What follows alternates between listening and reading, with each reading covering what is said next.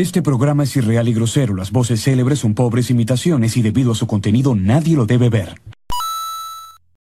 When the sun rises, I wake up and chase my dreams.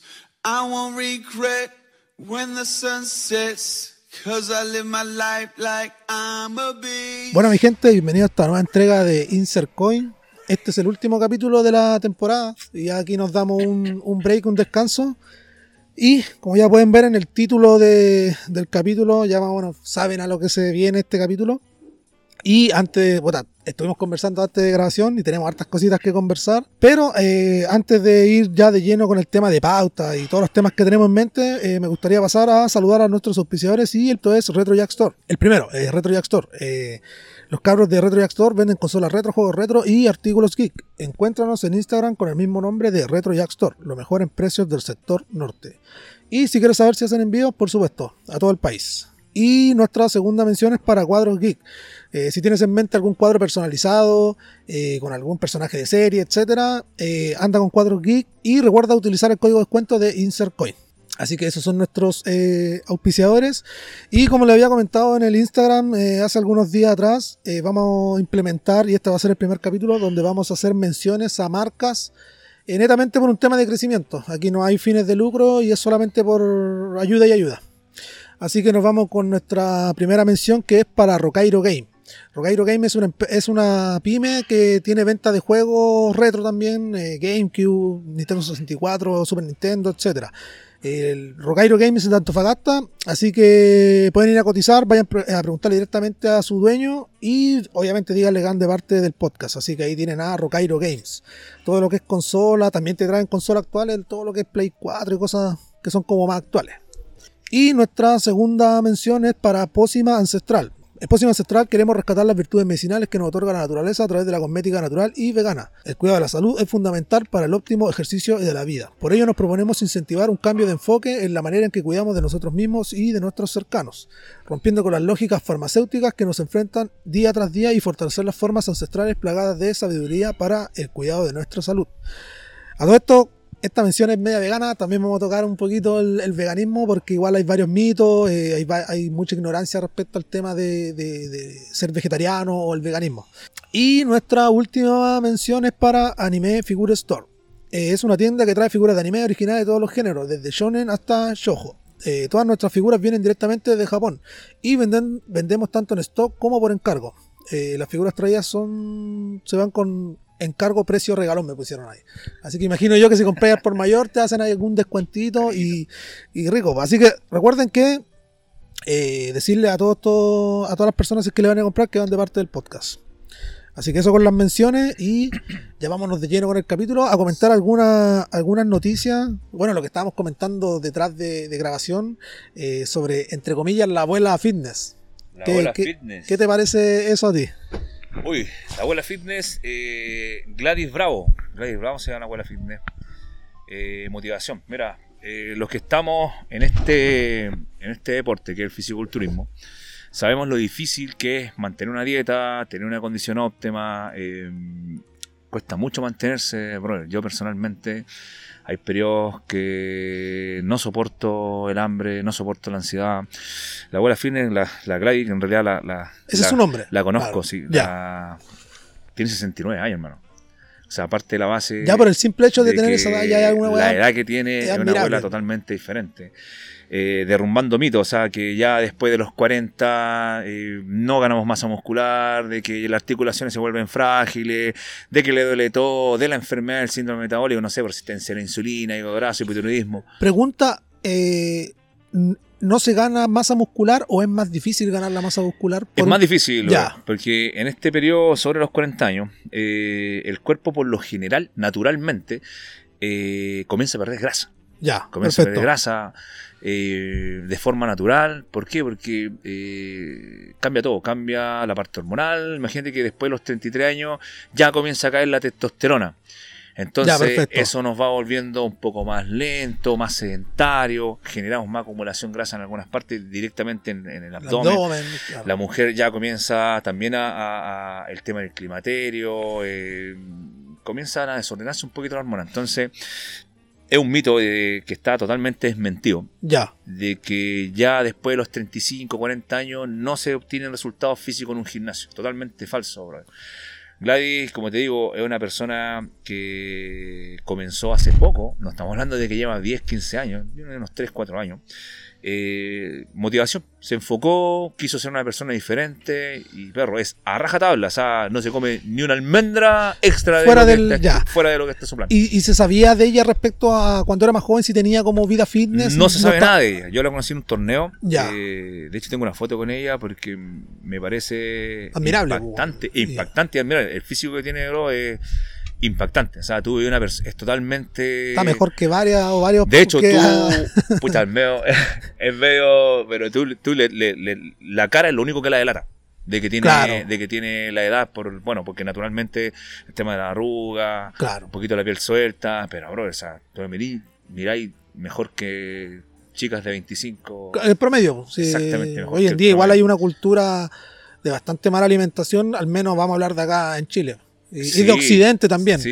Eh, pero bueno, eso lo vamos a tocar un poquito más adelante, el tema de, de, de- Ya vamos a ir de lleno al tema de la alimentación y todo ese tema.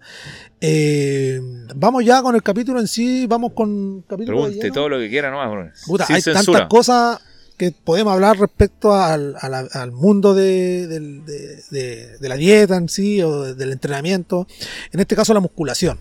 Ya. Porque hay varios deportes que, que requieren. Y también vamos a hablar de, de anabólicos. Eh, yo no sé Perfecto. si vamos a tener problemas en el sentido de que me bajen el, el capítulo.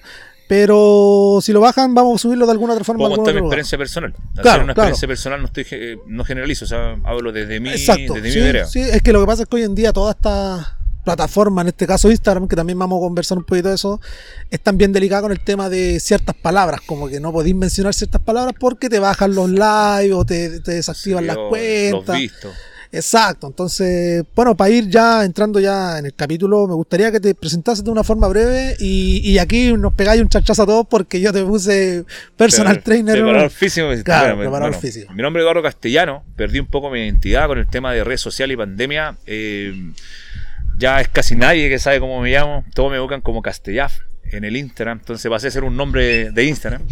Eh, yo soy Master Personal Trainer, estoy certificado por la Federación Mundial de Fisiculturismo, soy asesor nutricional deportivo y químico deportivo también, eh, bueno, con varias menciones, profesor de Insanity, Tabú y un montón de cosas fitness que a nadie le importa. Entonces, pero llevo en total 22 años, Ya hay harto. ya como más de, más de 8 o 9 como personal trainer y 6 dedicados de manera profesional a lo que es la asesoría de alimentación eh, general. Ya, perfecto. Trabajo con equipo médico, entonces, bueno, con todos los recuerdos que corresponde trabajar con personas. Eh, no necesariamente asesoras a gente metida en el rubro, sino que puede ser cualquier Eh, persona que, que- No, la verdad es que es muy poca la gente que asesoro del, del rubro de fitness. Por lo general son competidores, de Ya.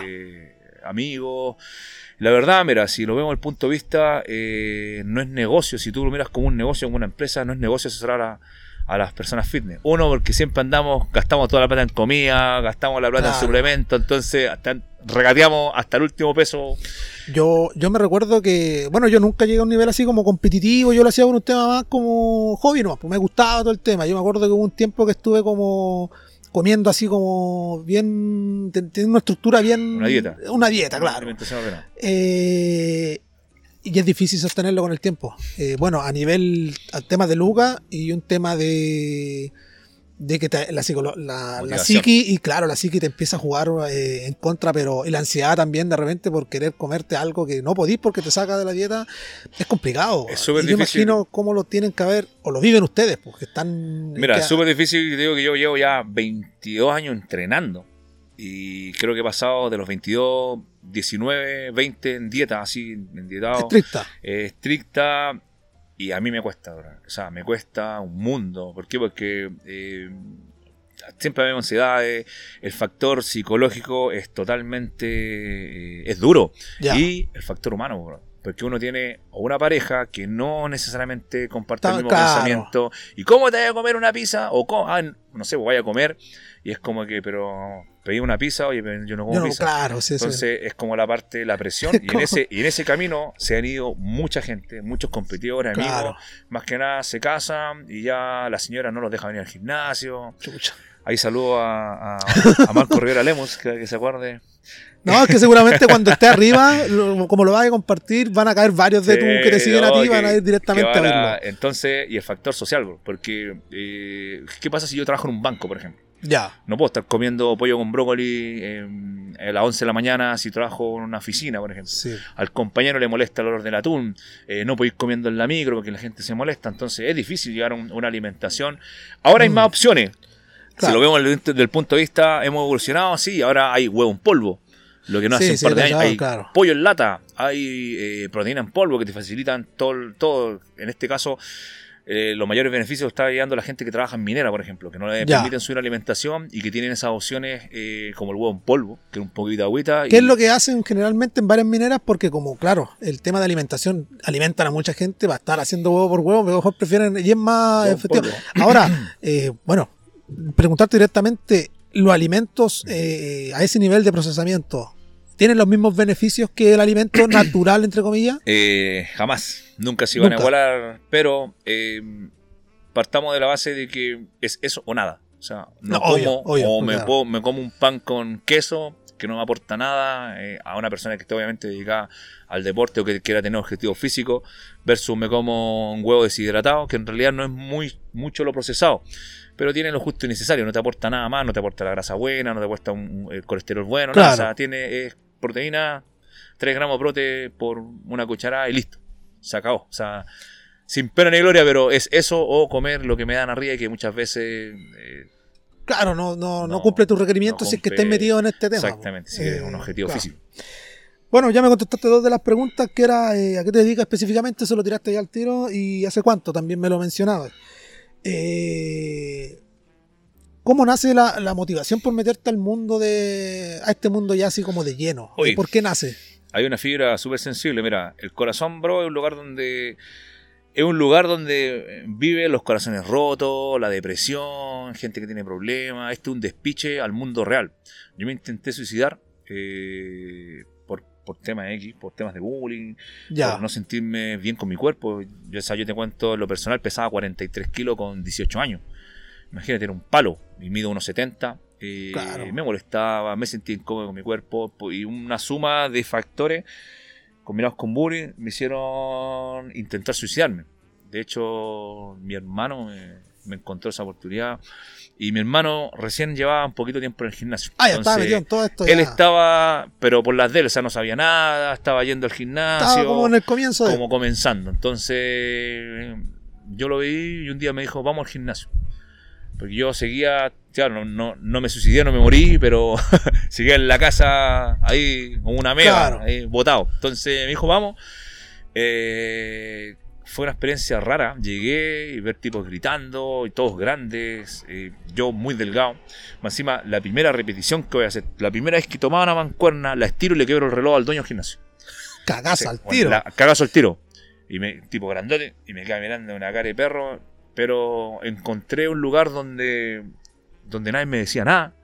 Donde los más grandes, eh, y es el temor que tiene mucha gente ir a un gimnasio. Sí, Donde el más grande, buena compadre, pum, ese choque de puño, bro, para mí fue fundamental. Fue porque un entrada, tipo que claro. es grande me saluda o me dice, dale una más. Y encontré un lugar donde se me veían los pensamientos negativos. Ya, perfecto. Nunca más lo dejé, bro. Nunca más salí de ahí. Mira, eh, hay una pregunta que dejaron en el Instagram que pensaba tirarlas más adelante, pero justo como que va a lo que estamos conversando y hace referencia a una persona que nos pregunta qué puede hacer en caso de que quiera ir al gimnasio pero le falte motivación o también pase por un tema de que tal vez pueda que le digan algo, lo vean medio gordito, medio flaco. Eh, ¿qué, hacer en ese caso como para ¿Qué dar hacer el en ese paso? caso? Mira, la motivación siempre va a ser personal. Lamentablemente, eh, por más ganas que tengamos nosotros como gimnasio de poder ayudarle, eh, si la persona no se motiva, no se levanta y no va, difícilmente. Ahora, en mi caso, yo por eso hago live también. Para entregar una motivación extra a las personas y explicarle que, eh, mira, tampoco nos seguimos. Ya seamos honestos. eh, hay gimnasios que son más grandes, hablemos de cadena. El lugar es súper frío, te miran un poco de pie a cabeza. Ya. eh, el gordito, pues te lo voy a decir, aunque se va a sonar súper feo, pero el gordito es un cacho en un gimnasio. hermano. O sea, si tú, tú me, yo como dueño de gimnasio, si tú me preguntáis, es un, es un tema. Porque por general tienen lesiones, este, duran menos tiempo en el entrenamiento, tienen menos capacidad. Entonces es una molestia. ¿Y qué pasa? Que durante los años, ese gordito, lamentablemente, se acostumbró y no exige más. Llega al gimnasio y como un cacho a entrenarlo, digámoslo así de manera no despectiva, pero explicándolo desde el punto de vista comercial. Claro. Si hay un profe, tiene que estar constantemente monitorándolo, haciéndole todo el entrenamiento y eso pega. Entonces, Sí, pues, de manera lamentable, se le manda a una bicicleta, a una trotadora, y ese gordito está un mes yendo al gimnasio y solamente haciendo bicicleta y se desmotiva. O sea, ¿a quién motiva eh, estar una hora todos los días en bicicleta? Y la, la bicicleta, la trotadora, el litio son fome.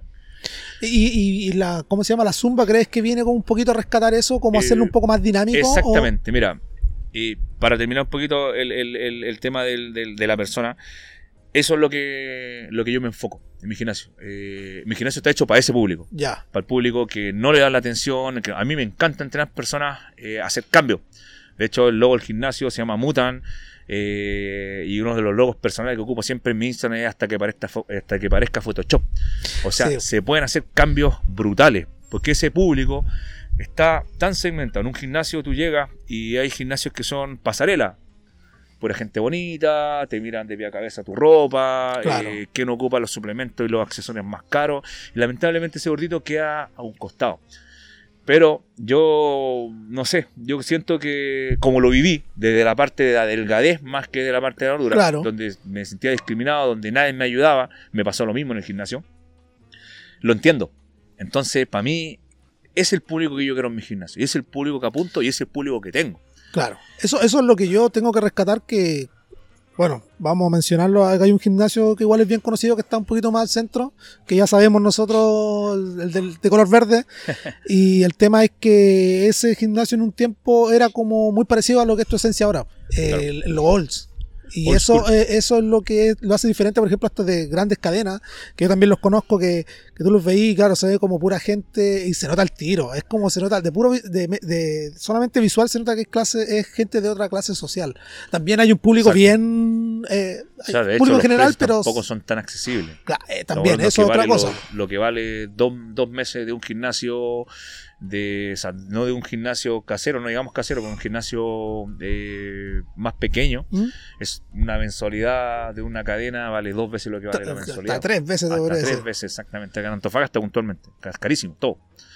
Vale tres veces eh, el precio de un gimnasio pequeño. Pero ese público eh, está abandonado. Antes de tener gimnasio comencé haciendo clases grupales, cobraba una luca. Era porque sentí que, bueno, ya iba a otra historia más que la voy a resumir en, en- en nada. Eh, yo trabajé 10 años para una cadena, Ya, era trabajar en operaciones de Sencosud puntualmente. ya, Trabaja- ya, tra- trabajaba el- ya, y me retiré. ya. Me retiré. Me retiré, no aguanté más, dije yo, lo mío es lo social, necesito hacer clases. Yo ya trabajaba en esta parte. eh, eh, en secundario también hacía la parte de entrenamiento, también estaba estudiando, también me certifiqué como personal trainer mientras trabajaba en otro lado y me retiré. Ya, 30 años dije yo, no trabajo nunca más, esto no es para mí. Dejé 11 años votado y me dediqué a esto, a ayudar personas. Me fue como, el- no te digo cómo me fue, me fue pésimo. Pero con el tiempo fui agarrando fuerza, fui tomando de todo este público que es, claro. Yo digo que es el 80% de un gimnasio. O sea, el ese 80% del gimnasio que no pescan le- y, le ponen la atención al 20% que son las minas bonitas, porque para qué estamos con cosas. Eh, hay profes selectivos. Sí, sí, La mina bonita le ayuda a hacer hasta la sentadilla, hermano. O sea, haciendo que no necesita ayuda. La asistencia necesita a las personas que realmente eh, tienen un sobrepeso, que tienen alguna enfermedad, que tienen alguna lesión. Pero ¿qué pasa? Es más trabajoso. Es más trabajoso. eh, no puedo conseguir un beneficio. Acá en Antofa hay un montón de profes funados. Y siguen trabajando. Claro. Siguen trabajando en cadena, siguen trabajando eh, de forma personal o personalizada. Entonces, ese público es el que yo quería ayudar, porque yo fui parte de ese público. Y explotó, así de simple. O sea, me dediqué a esto en este minuto. Tengo mi gimnasio, bueno, tengo otro, otro, otro- otros proyectos igual. Eh, me dedico 100%. Creo que soy el único asesor deportivo que se dedica solamente a esto. Yo me dedico a hacer alimentación y, y el gimnasio que, que, como te digo, o sea, mi gimnasio puntualmente se enfoca en ese público. Aquí le damos la atención que merece. Yo eliminé, mira, una, una idea personal, yo eliminé todas las máquinas de cardio. Ya, Yo venía al gimnasio, no hay cardio. Entonces, cuando llega una persona con sobrepeso y dice, Edu, eh, ¿no tenéis bicicleta? No, usted va a entrenar. Entonces se le pasan Ah, eso, y le tienen un miedo. La gente, o mitos. Llega una, una chica y me dice, Edu, yo no hago espalda porque me va a crecer. Ahí toca un mito. Sí, eso Genéticamente es imposible que se desarrolle la espalda como un hombre. O sea, genéticamente por la cantidad de testo de- que tú y de tienes, forma natural, de estamos forma hablando. natural claro. es imposible. Y eso, hasta de forma sintética o exógena, no sé, pues, componente anabólico, También es, A lo más es- se te va a sí, marcar. claro. Eh, hay un meme, no sé si lo habéis visto, ese que, que dice, sale como un loco y dice, no, a mí no me gustan la- las mujeres como así porque parecen hombres. Y después hombre, sale el, el cuerpo del hombre. como panzón, así como... Es así, Claro, po. sí, O es sea, cierto, yo, te, cierto. yo te puedo desmentir un montón de mitos. Hay gente que me dice, no, Edu, yo no, no sé, no entreno máquina porque quiero bajar de peso, hago solo cardio. Eh, las pesas queman más calorías que el cardio. O sea, Y el músculo igual, pues.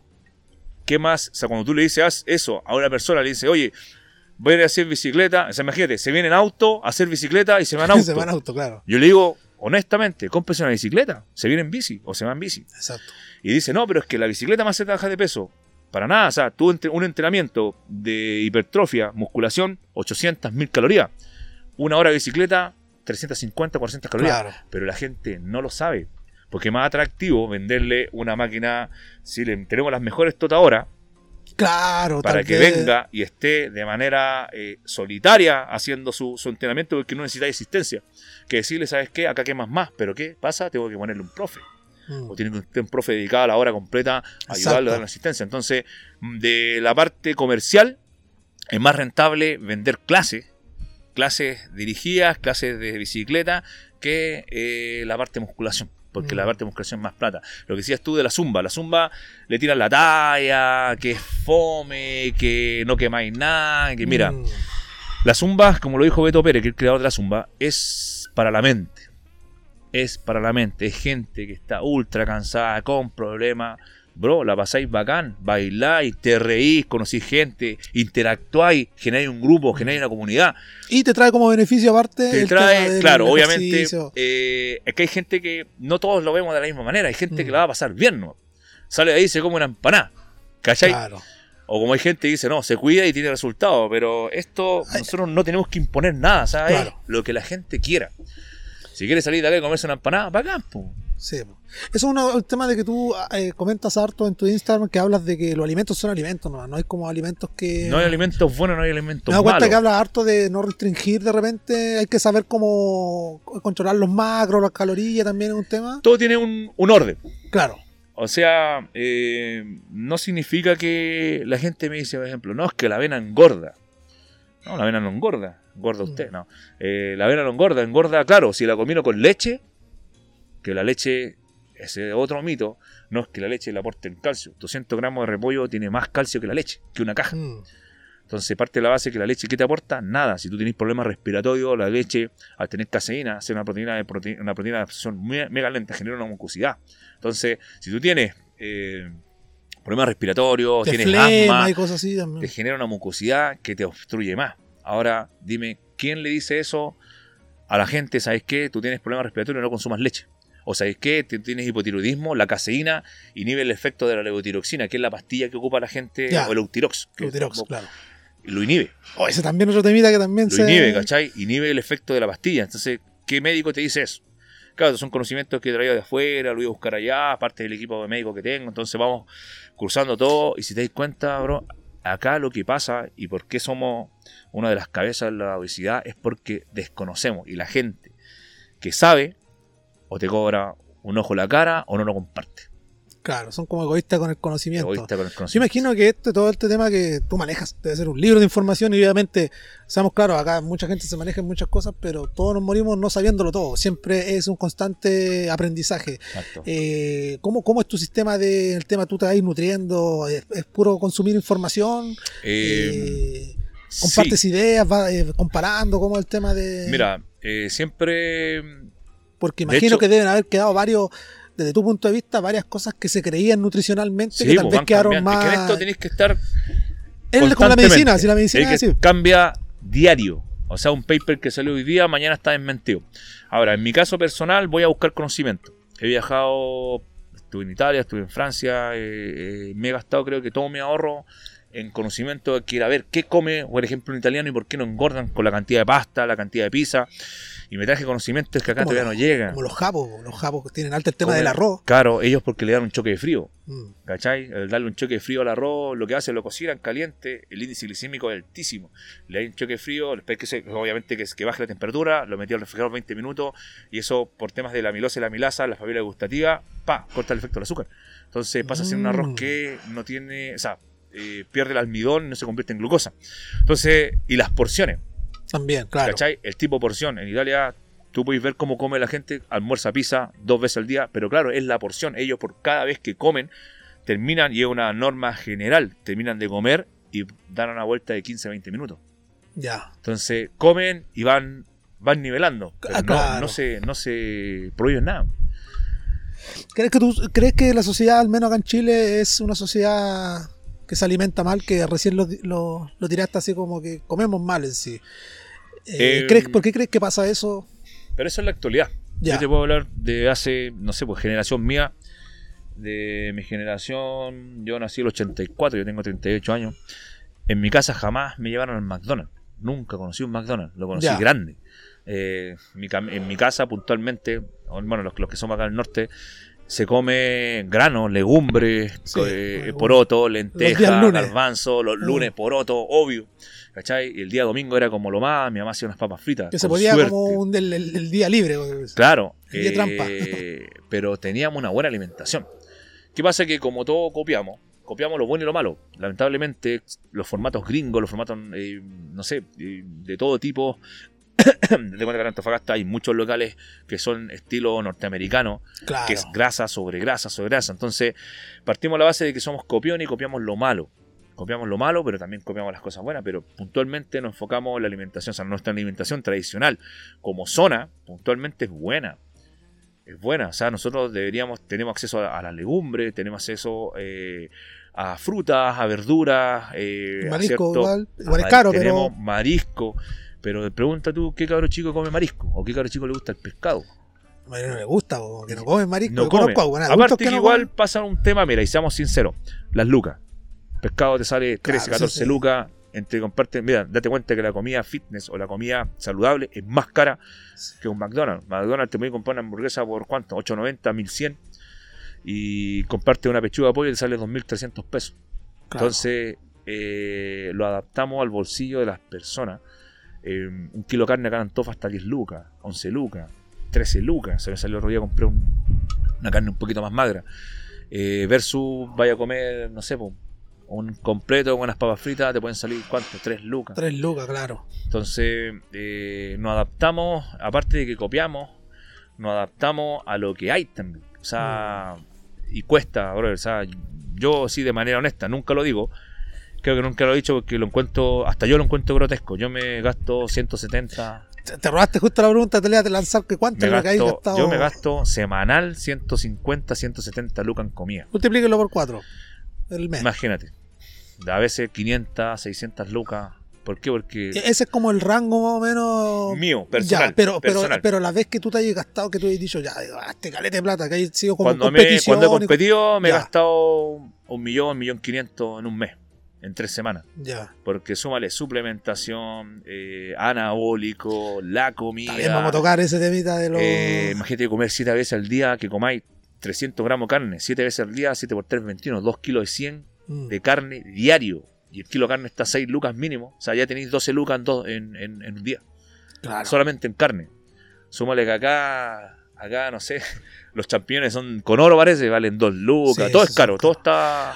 O- Oye, bro, y haciendo una matemática súper sencilla, Ajá. y vamos a ser bien sinceros, eh, no sé hoy en día cómo está el deporte en sí acá en el tema de retribución de lucas, pero en, en los tiempos eh, que tú competías y estabas ahí así full, ¿se retribuían esas lucas? Nunca, pero Nunca. nunca. Y hasta hoy día es así. Ya, hasta hoy O día. sea, imagínate que yo gané un torneo nacional, gané un Lobaré Classic. Y lo máximo que gané, yo he competido, no sé, 7, 8, 9 veces, no me acuerdo. Lo máximo que gané fueron 50 lucas. Sí. Yo gastándome, Es más como el gastándome de- un millón en la preparación En, súmale dos meses, son 2 millones. Y yo me gané 50 lucas. Ya. Tenía como eh, la palmada en la espalda de que soy el mejor. Pero eso dura el torneo, porque voy a ser nacional y una semana después hay otro nacional. Y no competí porque, no sé, porque soy de Antofa, no soy de Santiago. Ya perdí mi torneo nacional. Es Claro. como el prestigio que te da en el minuto. Aparte, una medalla, un diploma. Imagínate que es tan frustrante, este deporte es tan ingrato, que yo competí una vez, gané, y en la medalla salía hasta una persona en silla de ruedas. Una persona en silla de ruedas, una persona corriendo, jugando tenis, no un fisiculturista. Claro. Era así como una medalla baratísima, un Mm. diploma, a veces sin nombre. eh, hasta, hasta el último detalle, hasta pintarte, porque se echan un protán, Sí. hasta, hasta la, la pintura que tú aplicáis vale 30 lucas. Que es para, para la gente que no entiende mucho el contexto. eh, si es que alguna vez, imagino que tienen que haberlo visto en algún meme o cualquier cosa. La gente cuando se sube al escenario se dan cuenta, están como. Hay gente que no conoce y dice, oh, están muy bronceados. Y en realidad no Es es, un una pintura. Claro, es un tinte que es para resaltar mejor las líneas, la claro, profundidad, la los fibra, músculos. Exacto. los abdominales, se sirve para, para mejorar la, la visual, cómo te ves. De lo ju- del jurado, claro. Exactamente, para que se vea la definición del total, del, del- del- del físico. Pero esto es un deporte elitista. O sea, hablemoslo las cosas como son. Yo antiguamente no tenía la- la- los recursos que tengo en este minuto. Yo me gastaba todo el sueldo. Yo teniendo una hija, entonces, eh, si tú vas, es como. Yo iba a competir en los años, siempre lo hablamos con mi hermano, con Luis. Íbamos a competir como David contra Goliat. O era como ir a una guerra nuclear y tú con una onda. Porque yo comía años, años, comí jurel, que era lo más barato, 500 pesos, sacaba dos comidas, arroz conejo que vale 300 pesos, y con eso hacía mi comida en el día. Andaba pasado jurel, ¿cachai? Ni siquiera me alcanzaba patún. Entonces, competir con esas condiciones y llegar a un torneo y ganar fue Claro, más, más que meritorio. eh, es muy meritorio, pero es como estoy con un tipo, no sé, po, tipo que vive en, en Providencia, que le cocinan sus seis comidas al día, yo comía tres, cuatro, es lo que más podía. Entonces uno se va adaptando y eso te lleva, o sea, si tú me preguntáis, me llevó al autoaprendizaje, porque yo en ese tiempo no sabía nada de nutrición. Entonces me tuve que adaptar a comer, a alcanzar a comer lo que yo necesito. ah, claro. ¿cachai? darme cuenta de que, oye, no puedo comer salmón. Porque el salmón valía, no sé, 6, 7 lucas. No, ya está, al día de hoy es caro. el el kilo salmón. todavía está caro, ¿cachai? Yo alcanzo a comer jurel, ¿no? Entonces, claro, la definición, y esto es así, la definición es diferente. Tú te puedes definir, el pollo tiene un efecto en el cuerpo, la carne da otro aspecto, el pescado da otro aspecto. Entonces, lamentablemente, en este minuto, puntualmente, los torneos de fisiculturismo en Chile gana el que tiene más lucas. El que tiene más recursos para ponerse en buen crecimiento. Ya estamos hablando de que ni siquiera ocupan pichicata. O sea, pichicata es lo que se conoce como anabólico. O asteroide, como le dice la gente. Asteroide. Los asteroides. Claro, eh, ahora está la hormona. La hormona es lo que te define, es lo que ocupan. Mira, eh, pongamos un ejemplo: lo que ocupan, ¿te has dado cuenta cuando hacen los reality en la tele? Sí, obvio, los tipos sí. están marcadísimos y toman, fuman, eh, carretean, no Sí, comen y están súper marcados los modelos, es porque se mantienen con hormonas de crecimiento. Ya. Eso te genera una lipólisis, que es la quema o la oxidación total de la grasa. O sea, podéis comer pésimo y vaya a bajar, va a estar igual de Y para marcado. explicar así a la gente, la hormona del crecimiento, su nombre técnico, ¿cómo se Es definiría? La- hormona la- gonatro- eh, HGH es hormona gonatrofina coriónica. Es lo que hace es un, o sea, no, eh, puntualmente, mira, hace el efecto mayor que tiene una lipólisis. O sea, hace que los depósitos grasos se comience a ir la grasa de manera, se potencia la, la- la eliminación de los depósitos grasos. Ya, perfecto. Ese es como el efecto que tiene. O sea, ¿qué hago? Eh, no puedo hacer dietas tan estrictas. Puedo tomarme un copete. Puedo trasnocharme. Pero me pongo la hormona y Ya, no va a tener un efecto. eh, no voy a engordar. O sea, eh, pongámoslo para que todos lo entendamos. O sea, saquemos el tecnicismo y es no engordo. Tomo, fumo. Me tiro Claro. lo que sea, no engordo, me mantengo bien todo el año. Luego una persona normal bajo esas mismas condiciones engordaría. Engordaría. Ahora, ¿dónde está el gran detalle? Eso se ocupan por lápices. Hablemos de que un lápiz te sale 216 lucas. Ya, un lápiz que viene a ser una Eh, ampolleta, como una ampolla se pone dentro de un lápiz, entonces en vez de pincharse con una aguja, es como una lapicera Bic que tú le aprietas un clic, pop, como lo ocupan las personas que tienen diabetes. Ah, Eso perfecto. Ya, ahora te, ahora te un lápiz un cartucho vale 100, 216 lucas. Ya. Y tú para un mes necesitáis dos. O sea, ya tenéis que tener casi 500 mil pesos para mantenerte en ese estado. Entonces, es un- no es accesible a todos, no todos la, la pueden ocupar. Nadie Claro. tiene 500 lucas mensuales. Imagínate, súmale eso, la alimentación, Y eso sí, es lo que está de moda ahora. Estuve en torneo puntualmente, no sé, pues baile acá en Tofa, que no tenemos acceso, no tenemos esa cantidad de recursos. Vais a pasearnos. El nivel está brutal, brutal. Hay un chico X, eh, 20 años, lleva ya 5 años con hormonas de los 15 años. Es un animal, pesa 120 kilos y tiene. Siento que, siento que eh, hay un rango de edad que es donde el cuerpo está como más propenso Se a ganar perdió el masa. entreno, brother. Claro. Tú con eso entrenáis menos y quemáis grasa. O sea, no haces cardio, quemáis grasa. Es como la fórmula perfecta. Aparte de anti-age. Entonces te deja los, los rasgos lisito, te elimina todo. Sí, es, es la perfección. Mm. Y en este minuto está el boom. En los centros estética están poniendo hormonas de crecimiento, pero de la forma como anti-age, como rejuvenecedor. Ya, Y ese tratamiento sale 400 lucas. ya, pero eso, eso al menos ustedes lo conocían de esos efectos antes de que lo Eh, empezaran a aplicar. Sí, sí, Ya. los conocíamos hace muchos años, pero eh, aparte, las recetas por lo general son oncológicas. Entonces tiene que haber una Mm. movida de una receta. Ah, claro, es un es tema más, todo, más es complicado. todo claro. complejo, pero no está accesible para todos. Sea, tener 500 lucas, No, yo me gasto eso en comida, pero me Sí. parto el lomo trabajando. Sin contar que se hay que pagar en un caso hipotético arriendo, si es que Yo pago todo, pago. Yo tengo una hija. benzina, Claro, entonces- en este caso estoy yo, mi hija, no tengo mayores gastos. Ya, me puedo dedicar a esto y, y como te digo, he, he incursionado en todo, lo- vendo ropa, vendo suplementos, vendo, estoy armando una cuestión al lado, estoy con el gimnasio, trato de para tener los recursos. exacto, Porque es exacto. un deporte súper caro. Eh, ¿Crees que nosotros algún día, al menos como país, lleguemos a ser como Estados Unidos en el sentido de que el deporte sea más reconocido? Porque si lo, lo- lo comparamos, en Estados Unidos se ganan cantidades absurdas de dinero. Em, ¿Será porque tienen mejores campeonatos allá o, mira, son- es que tienen más el reconocimiento? Es, es uno de los negocios más potentes. El fitness es un negocio, pero potentísimo. O sea, desde cómo te vistes, lo que comes, lo que los suplementos, eh, los auspiciadores. Estamos hablando Eso, de que, claro. claro, el tema allá es, aparte que es cultura. Es más de cultura, o sea, las personas ya están acostumbradas a hacer ejercicio. Pero es cierto, mira, eh, es un porcentaje. O sea, tú, si tú tienes la oportunidad de ir para allá, te das cuenta de que vaya a haber 50, 60 de esos mórbidos en carros. O sea, Sí, pues, familias completas en carritos. Y vaya a ver en la calle, veis 5, de 100, 5 o 6 tipos que tienen músculo. Ya, Entonces, por eso son tan bien pagados.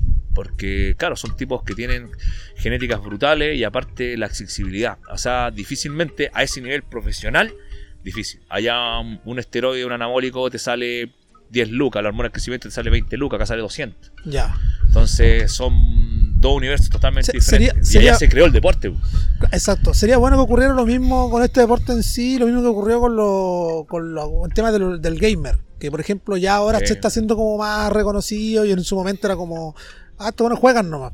Ya hoy en día estos buenos ganan plata, al menos acá en Chile. Sería bueno que con el deporte, eh, con el skate, por ejemplo, que es una cuestión muy gringa también, empezara a pasar, que ya está pasando, yo lo estoy viendo como... Sí, más- Sí, sí, sí, de- eh, han tenido crecimiento, pero mira, acá, si tú aplicáis, mira, algo tan básico como un ejemplo gringo, tú vas y la gente echa, no sé, pues echa un dólar y saca un diario. Acá echáis un dólar y te lleváis todos los diarios, por si acaso.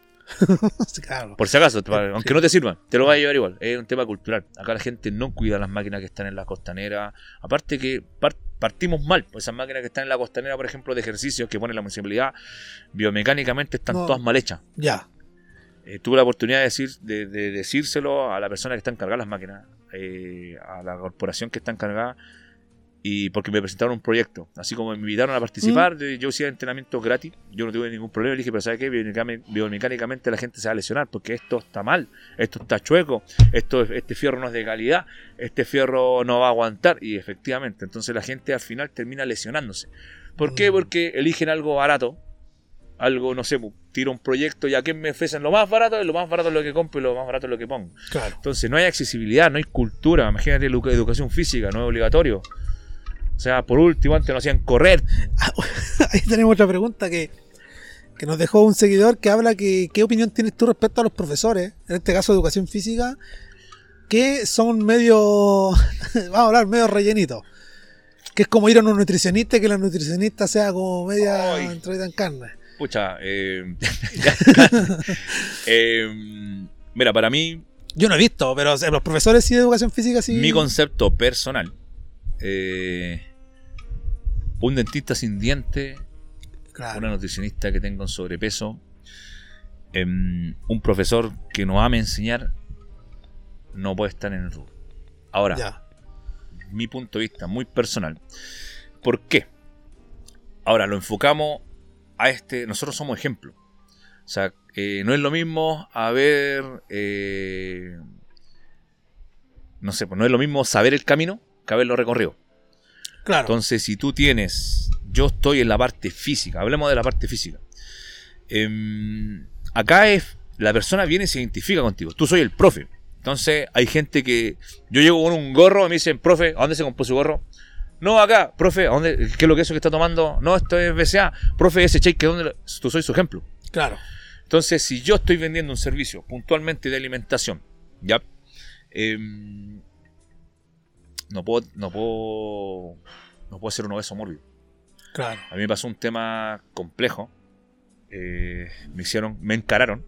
Yo estaba en un showroom en lugar X, en un showroom fitness, y yo estaba con mi equipo. Yo tengo un equipo de respaldo médico. Yo no me. Ya, perfecto. Yo soy asesor deportivo, veo lo que es la alimentación, trabajo con una nutricionista también, deportiva, con un doctor, con un kine y con un químico farmacéutico. No estoy Ya, solo. perfecto.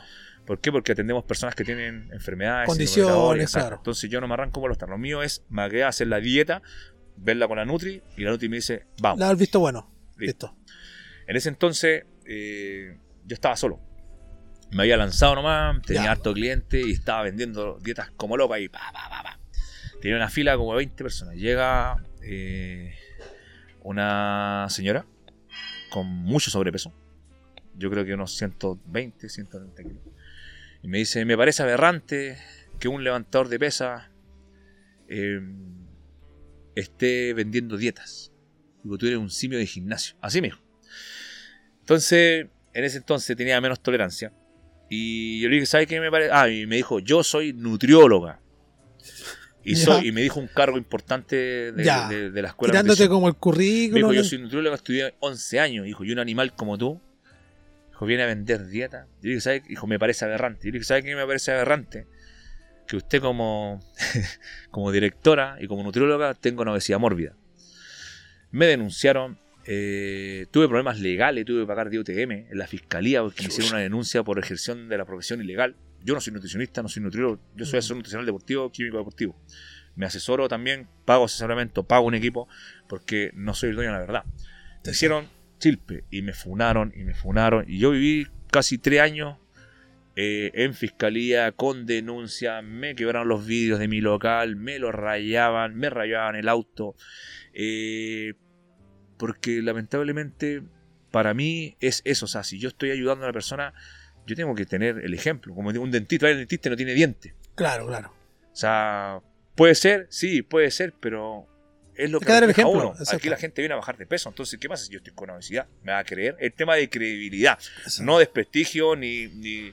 Conozco profesores de educación física que no tienen ningún músculo, no tienen nada, pero son sequísimos. Claro. Pero es la actitud también que enfrentan. ¿Cachai? Es la actitud de, de hacen su pega súper bien. Yo tengo, claro, hay profesores, como tú dices, que de educación física son gorditos, los mandan a correr y chao, es un trámite. Como hay profesores que también, no sé, tienen un sobrepeso, pero le entregan una buena programación a los niños, Claro, se claro. preocupan. Si da lo mismo la parte física, el conocimiento, claro, en este caso, eh, si yo soy, no sé, pues, si soy... Es por un tema que igual todo entra por la vista. La primera impresión Son- es visual. Exacto, son pegas visuales. Ahora, si tú soy, no sé, pues pintor, yo voy a saber si soy pintor o no soy pintor. Tú tienes que pintar un cuadro para yo darme cuenta claro, recién. claro. Entonces yo no te puedo criticar, pero aquí es físico.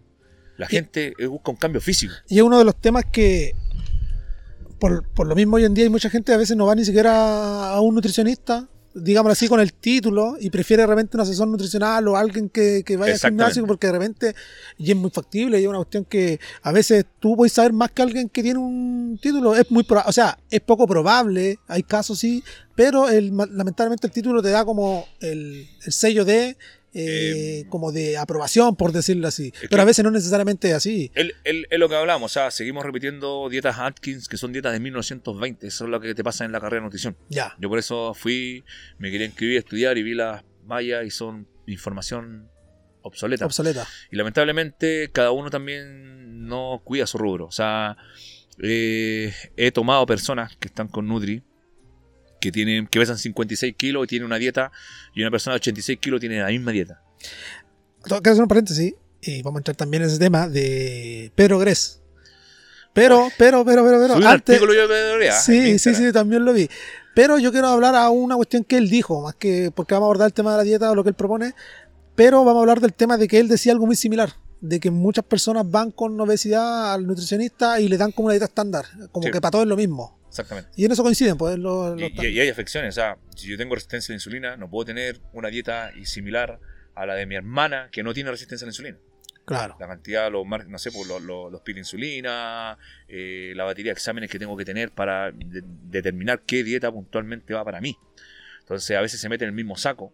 Y como te digo, estas personas, yo con las dietas y viéndolo con las dos personas, 56, 86 kilos, la misma dieta. Claro, la de 56, comiéndose poquito de comida, va a estar, va, quedó normal.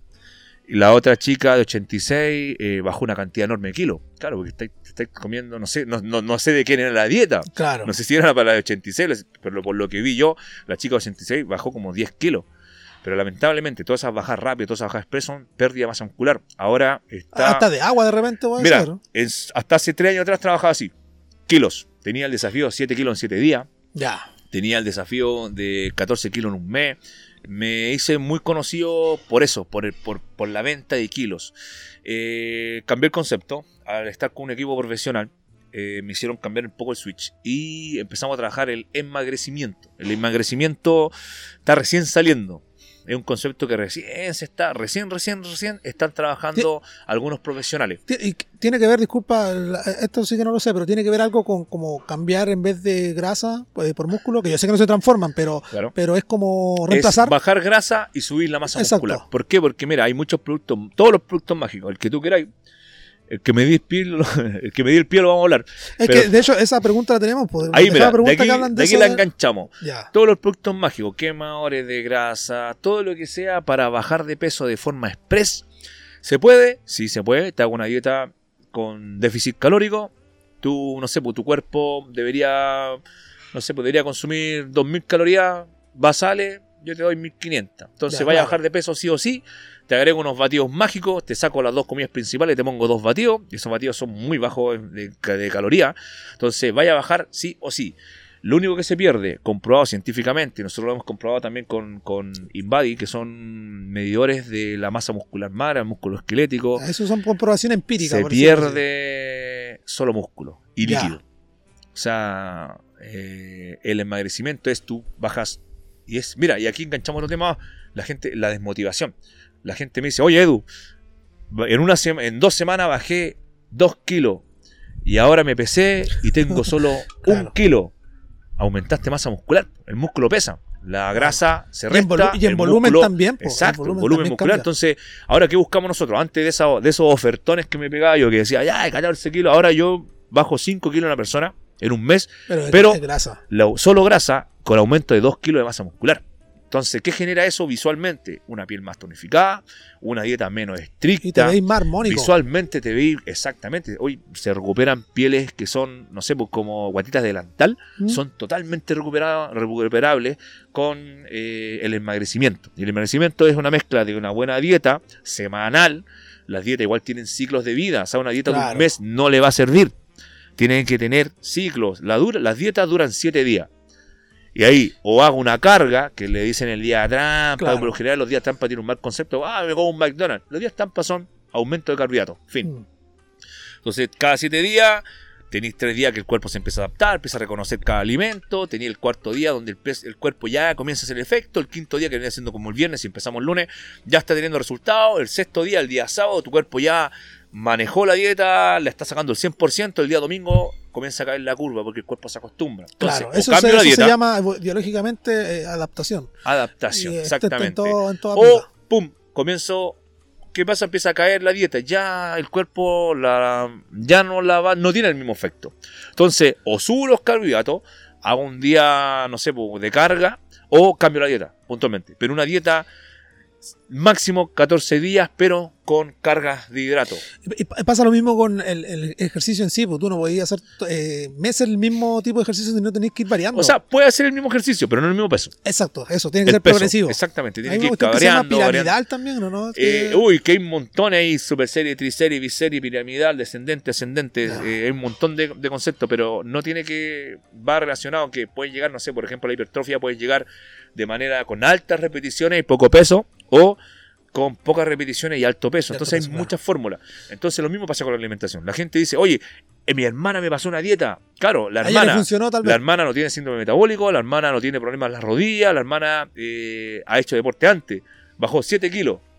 Y la hermana tiene resistencia a la insulina, tiene... Imagínate que hay gente que se desmaya porque ocupa la dieta de la hermana y la hermana, claro, tiene, no sé, po, la hermana pesa 10 kilos menos o no tiene problemas con el azúcar, ¿cachai?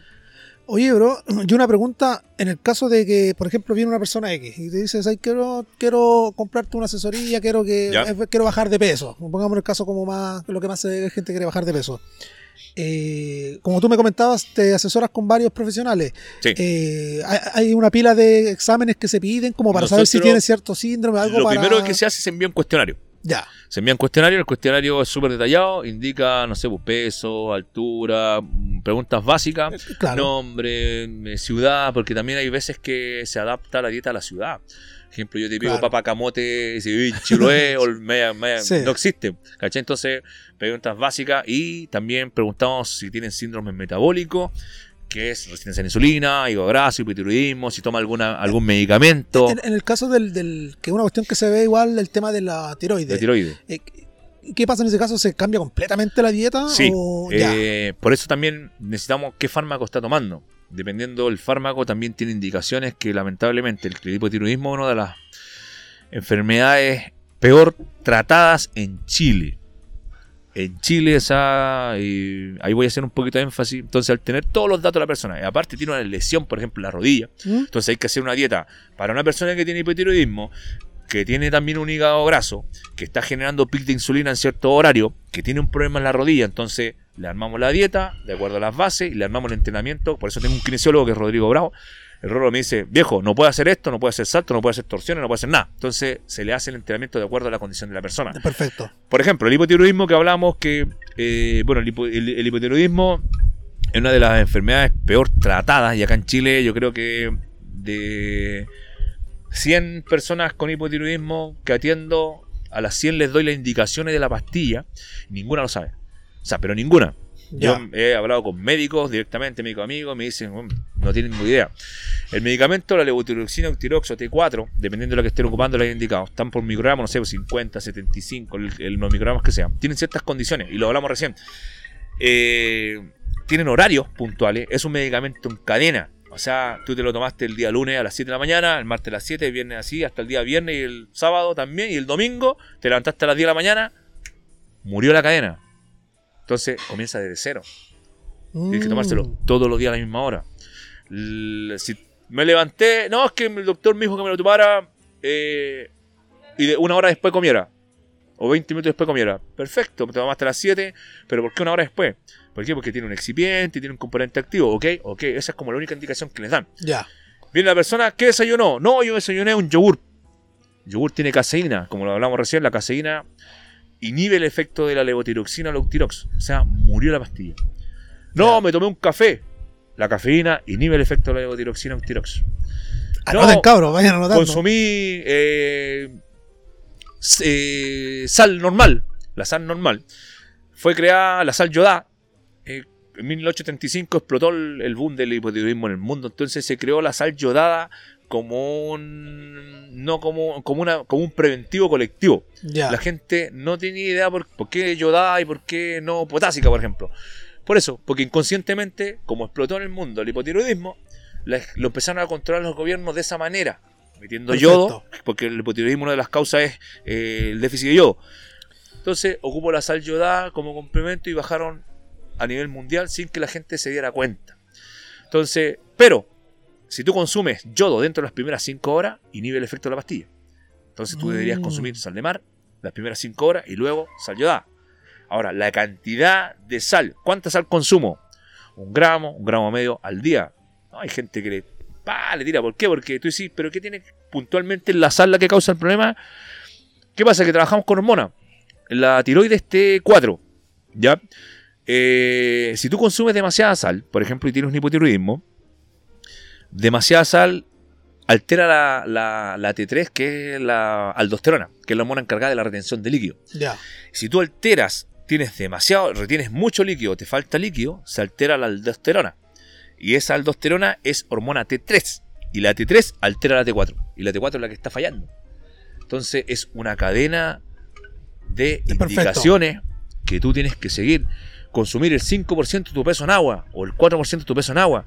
Consumo menos agua, retengo líquido. Consumo más agua, retengo líquido. Se altera la, la aldosterona, la mueve la T3 y la T3 altera la T4. Entonces, tengo que cuidar la sal, tengo que cuidar la cantidad de líquido que tomo, no tengo que tomar café durante las primeras 5 horas, no tengo que tomar ningún producto derivado de los lácteos, leche, yogur, queso, mantequilla, porque la caseína, que es la proteína que trae, inhibe el efecto de la tiroxina. Hay un tipo de endulzante que también trae un, un- un bloqueador del, del- del- Ya. ideal que ocupen tagatosa.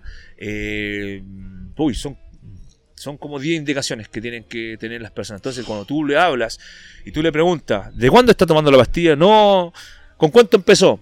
No, empecé con 0,12. ¿Y ahora cuánto va? En 100. Porque no hay control. Nadie te explica, oye, todos los días a las 7 de la mañana. Porque un medicamento en cadena. Me lo tomé hasta el viernes, hasta el sábado, el domingo me levanté tarde, corté la cadena Se empieza de nuevo, como se empieza desde cero. Entonces hay demasiado desconocimiento. Y yo lo he hablado con médicos y me dicen, "Oye, eso- esos conocimientos yo los fui a buscar afuera. Ya. Fui a buscar afuera, fue un seminario eh, mundial de hipotiroidismo donde me, me caí espalda. Y donde hablaron de la leche, de que no sirve la leche.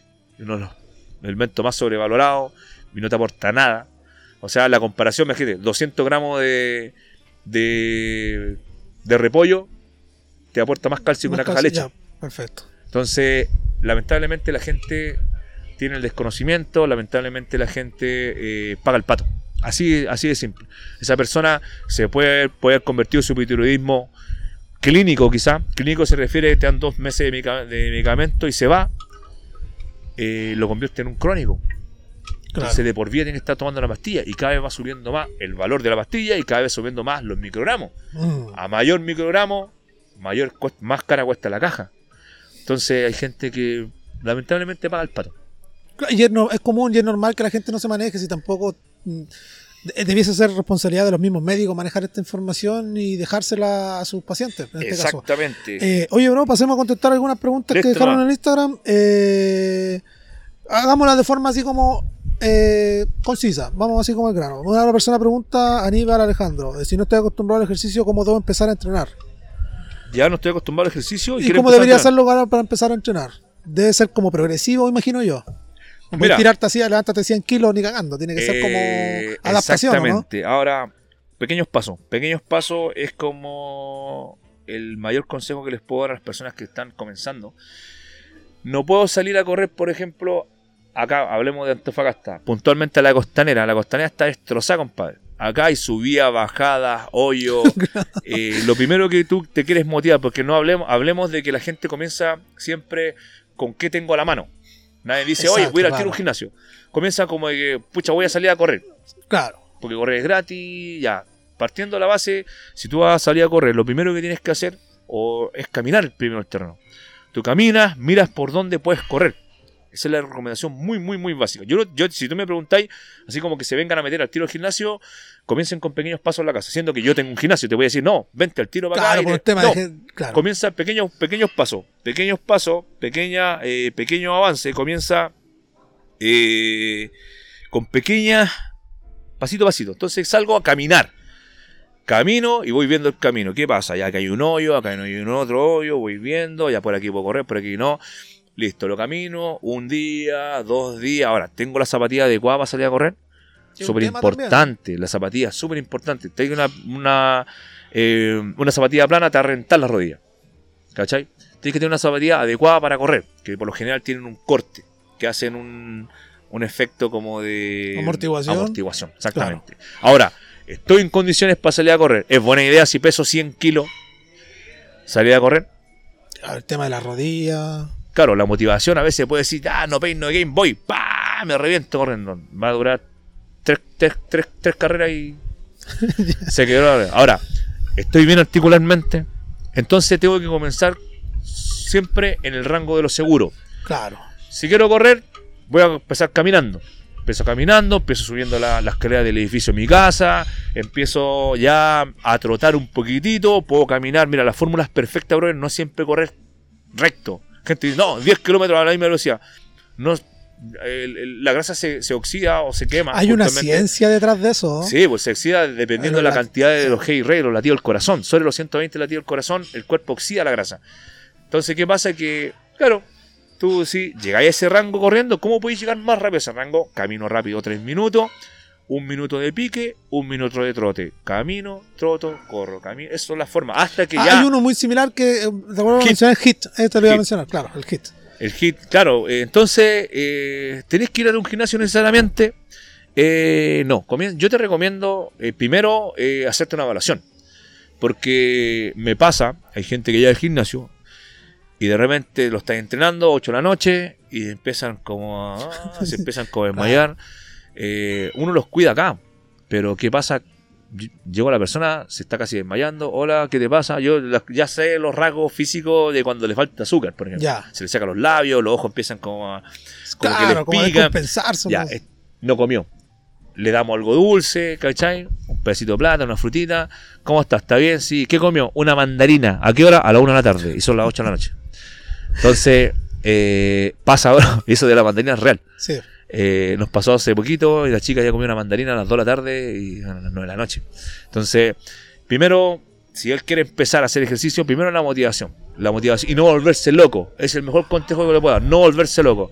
Uno se vuelve loco. Dice, ya, el lunes empiezo, empiezo la dieta, empiezo quiero- el entrenamiento, empiezo. Viejo, si tú empezáis la dieta de entrenamiento, cuando entrenís, te vais a morir. Porque te estáis cortando la cantidad de calorías, estáis restringiéndote Mm. Y estás haciendo actividad física esta, vaya a durar dos días la motivación. Entonces comienza caminando, una adaptación, por lo mismo que vamos- cada adaptación, luego empieza a ver por dónde puedo correr que esté bien, tenga las zapatillas adecuadas, a lo mejor tengo una bicicleta en la casa, le doy 10 minutos, Claro. 15 minutos, 20, todo progresivo. Que todo sea, mira, todo el proceso que lo haga en un mes genera una base. Todo el proceso en un mes. O sea, es lo prudente. Y luego, una vez que ya me adapté a mi cardio, a quizá ir al entrenamiento, allá a tener unos piquecitos en la costanera, recién veo la alimentación. Porque si van las dos cosas a la vez, juntas y de golpe, vaya a quedar botado a la mitad del camino. Ah, te podéis manear mucho. Otra de las preguntas que tenemos, bueno, ya hay unas preguntas medias controversiales. ¿eh? Ah, todas ya, no, a ver, no eh, esas las vamos a tirar porque quiero tirar esas preguntas y ahí nos vamos de lleno con otro punto de la pauta. ¿Qué hace opinión sobre el ayuno intermitente? ¿Qué opinión tienes sobre el ayuno, Ayuno intermitente? Eh, la verdad es que lo ocupo poco. En mi plan de alimentación lo ocupo súper poco. Eh, y como todo, tiene una preparación. La gente dice, mañana comienza el ayuno intermitente. No, pues tiene que ser. Paso 20 horas sin comer. Tiene que tener una adaptación, hermano. Tiene que tener una adaptación. Tienes que tener una entrada al ayuno y tienes que tener una salida del ayuno. No es llegar y ayunar 20 horas, 24 horas, 18 horas. Tú comienzas, por lo general, ¿cómo lo hago yo? Una serie de dietas anteriores, mínimo un mes, un mes y medio de dietas previas, donde empiezo ya a adaptar a la persona a comer, eh, bajar la cantidad de comida, eh, alargar un poco los rangos de horario. Ya. No sé, pues comer cada tres horas, pasé de comer seis comidas, a comer cinco comidas, a comer cuatro, en vez de comer cada tres horas, estoy comiendo cada cuatro horas y media, cinco horas. Hasta poquitito te Claro. Aún- alargo la hora, pero aumento la, la cantidad de gramos de proteína, carbohidratos y grasa, etcétera, en comida. Entonces, le voy generando una adaptación. Porque eh, el ayuno, hay diferentes tipos de ayuno. O sea, tenéis de, de 10 horas, tenéis de 8 horas, los más, muy- los más básicos. Tenéis de 10 horas, de 12 horas. Yo comienzo, una vez que hago todo el proceso de adaptación, que es como un mes y medio, recién comienzo con ayuno de 12. Ya. De 12 lo subo a 14. De 14 lo subo a 16. Y ese es el máximo para mí. ¿Por qué? Porque después ya lo he comprobado y ya genera pérdida de masa muscular. En mi caso, puntualmente con objetivo eh, físico. ¿Y, y, y qué opinas de la autofagia producto de la misma del auto del ayuno intermitente? Eh, Esa te la hago como pregunta personal. no- Eh, mira, potencia harto el sistema inmunológico. Eh, como un nivel más como a salud, más como una cuestión estética física. Es como Es algo un más- tema mental, bro. Tú controlando lo que tú comes o lo que no comes, controlas el mundo. Date cuenta que Tu genio depende de lo que comí o no comí. No, sí, es verdad. La gente sí. que está al lado tuyo te aguanta si tú comí o no comí. Entonces, eh, dominando la parte de la alimentación, domináis, de verdad, literalmente domináis todo. Entonces, la autofagia, claro, es como me abastezco de mi misma grasa, ocupo mi misma grasa como combustible. Eh, pero insisto, por ejemplo, si tenés enfermedades metabólicas, una resistencia a la insulina, te ayuda a regular los niveles de glucosa en la sangre, ponerse tu sistema inmunológico, eh, tiene beneficios de lipólisis, que es la beta, la oxidación o la beta oxidación en este caso de la grasa. Grasa. Entonces, eh, es buena, pero va enfocado en cierto público con cierta capacidad anterior, que haya pasado ya por procesos de alimentación. No es como, llego el lunes, ya el lunes hago... No es así. 16 horas al tiro, no. No, no estáis locos. Imagínate que yo, yo cuando como de repente demasiado y el cuerpo me la pide. Yo no soy amigo del ayuno intermitente, honestamente. Cuento que a veces muy... Si una persona tiene temas, por ejemplo, de ansiedad, de, está con una depresión por el Mm, peso, la vaya a hacer sufrir, bro. La vaya a hacer sufrir comiendo, no sé, un ayuno de 16 horas, la vaya a hacer sufrir. Claro. Entonces, la idea es que el proceso tenga adherencia y el proceso sea eh, agradable. Es lo que va a generar que yo tenga la adherencia en el tiempo. Si me matáis a ayuno cada tres días de 16 horas y tengo una obesidad, claro, voy a bajar de peso por la restricción calórica, pero mentalmente, ¿cómo voy a andar? Voy a andar bien. Va a estar- aguant- Yo he visto ayunos con una manzana de desayuno, una manzana. Claro. Yo me acuerdo que el, el, el actor este, el que hace de Batman, no me acuerdo el nombre, Ya, ya. Eh, cuando hizo el, el- esta película donde el weón era súper flaco, Mm. el maquinista, el maquinista, el la dieta yo me acuerdo que la, la investigué y era una manzana y un atún, y una lata de atún. Y creo que comía piña también. Y el Azúcar. bajó como 30 kilos, una wea así, pero cuando tú lo ves en la película es como... Perdió solamente masa muscular. Claro, hizo el papel espectacular, pero el cuerpo te pasa Claro. la cuenta. Te pasa la cuenta. Como te digo, mira, es un sistema, es un sistema más. Como la dieta Gress, como la dieta eso vamos a hablar ahora. Como todo. Yo- la dieta Gress es compleja. Yo tuve la oportunidad de, de hablar con Gress. Ya. De hecho, él me echó en el casino Monticello, Rancagua. Tuve un. un- lo, lo, lo Ah, pero tú lo conf- Ah, ya, lo conf- Yo fui a un seminario de él. Y tenía una clienta que estuvo conmigo, llevábamos tres meses. Pa- Paréntesis, Sí. ahí al tiro respondemos esa pregunta de qué opinas de la dieta Gress. ¿Qué opinas cerramos paréntesis, Voy a dar mi- vamos. Exactamente. Eh, tenía una clienta que bajó 16 kilos eh, en tres meses. Tuvo un cambio espectacular. Quedó dentro de los rangos que yo encontré que eran saludables. Yo Ya. siempre privilegio lo que dice mi equipo. Si para mí es saludable, porque tengo chicas que pesan 49 kilos y quieren pesar 40. Yo llego Ya. hasta ahí. Por ahí no paso, como dice Auron Play. Eh, llego hasta ahí y digo, amiga, lamentablemente no puedo seguir.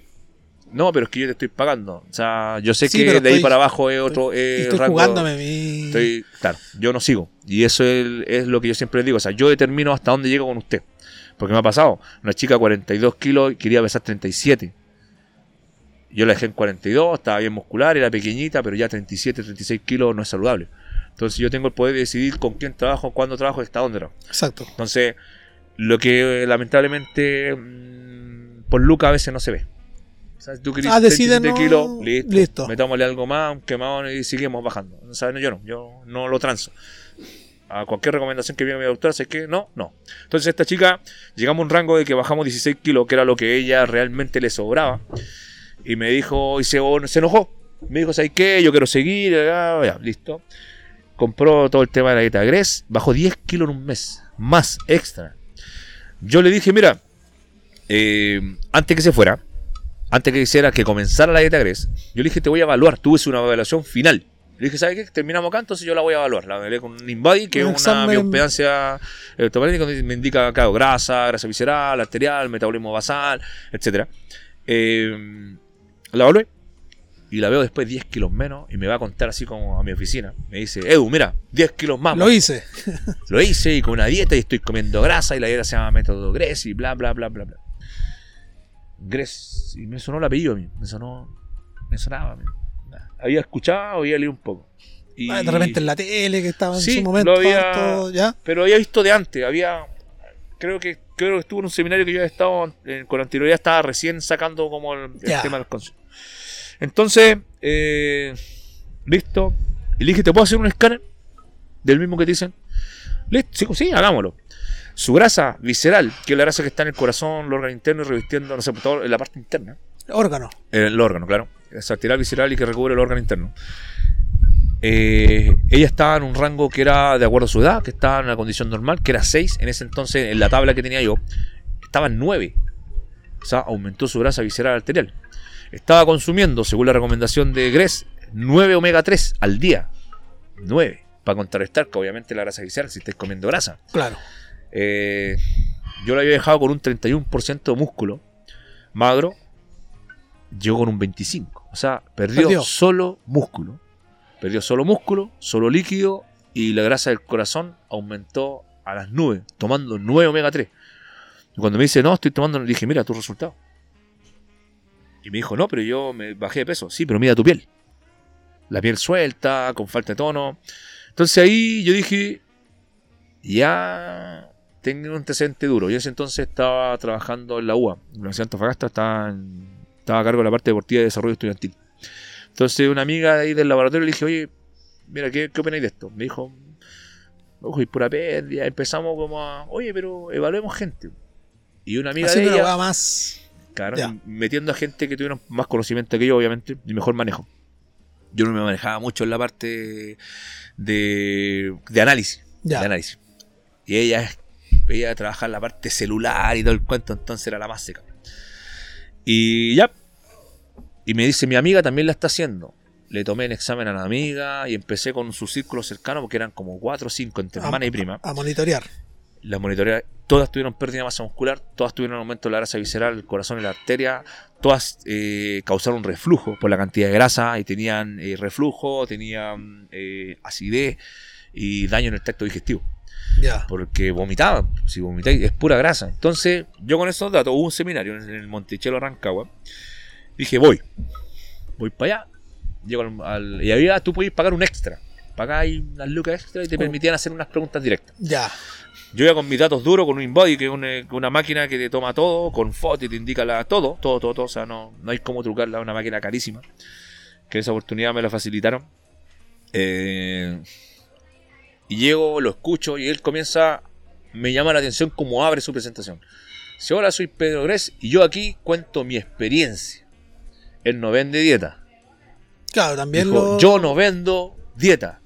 Yo no vendo dieta a nadie. Lo que yo estoy contando en el libro es mi experiencia personal. O sea, así un parche. Eso mismo te decía, pues pareciera que suena como. Y Por de si acaso. y de hecho el libro lo dice. Claro. El libro dice. Ahora, vámonos al libro. El libro tiene 70% de información bacán. Pero es juntó información muy buena, muy interesante, de muchos libros y la compactó en uno solo. Esa parte, un 7.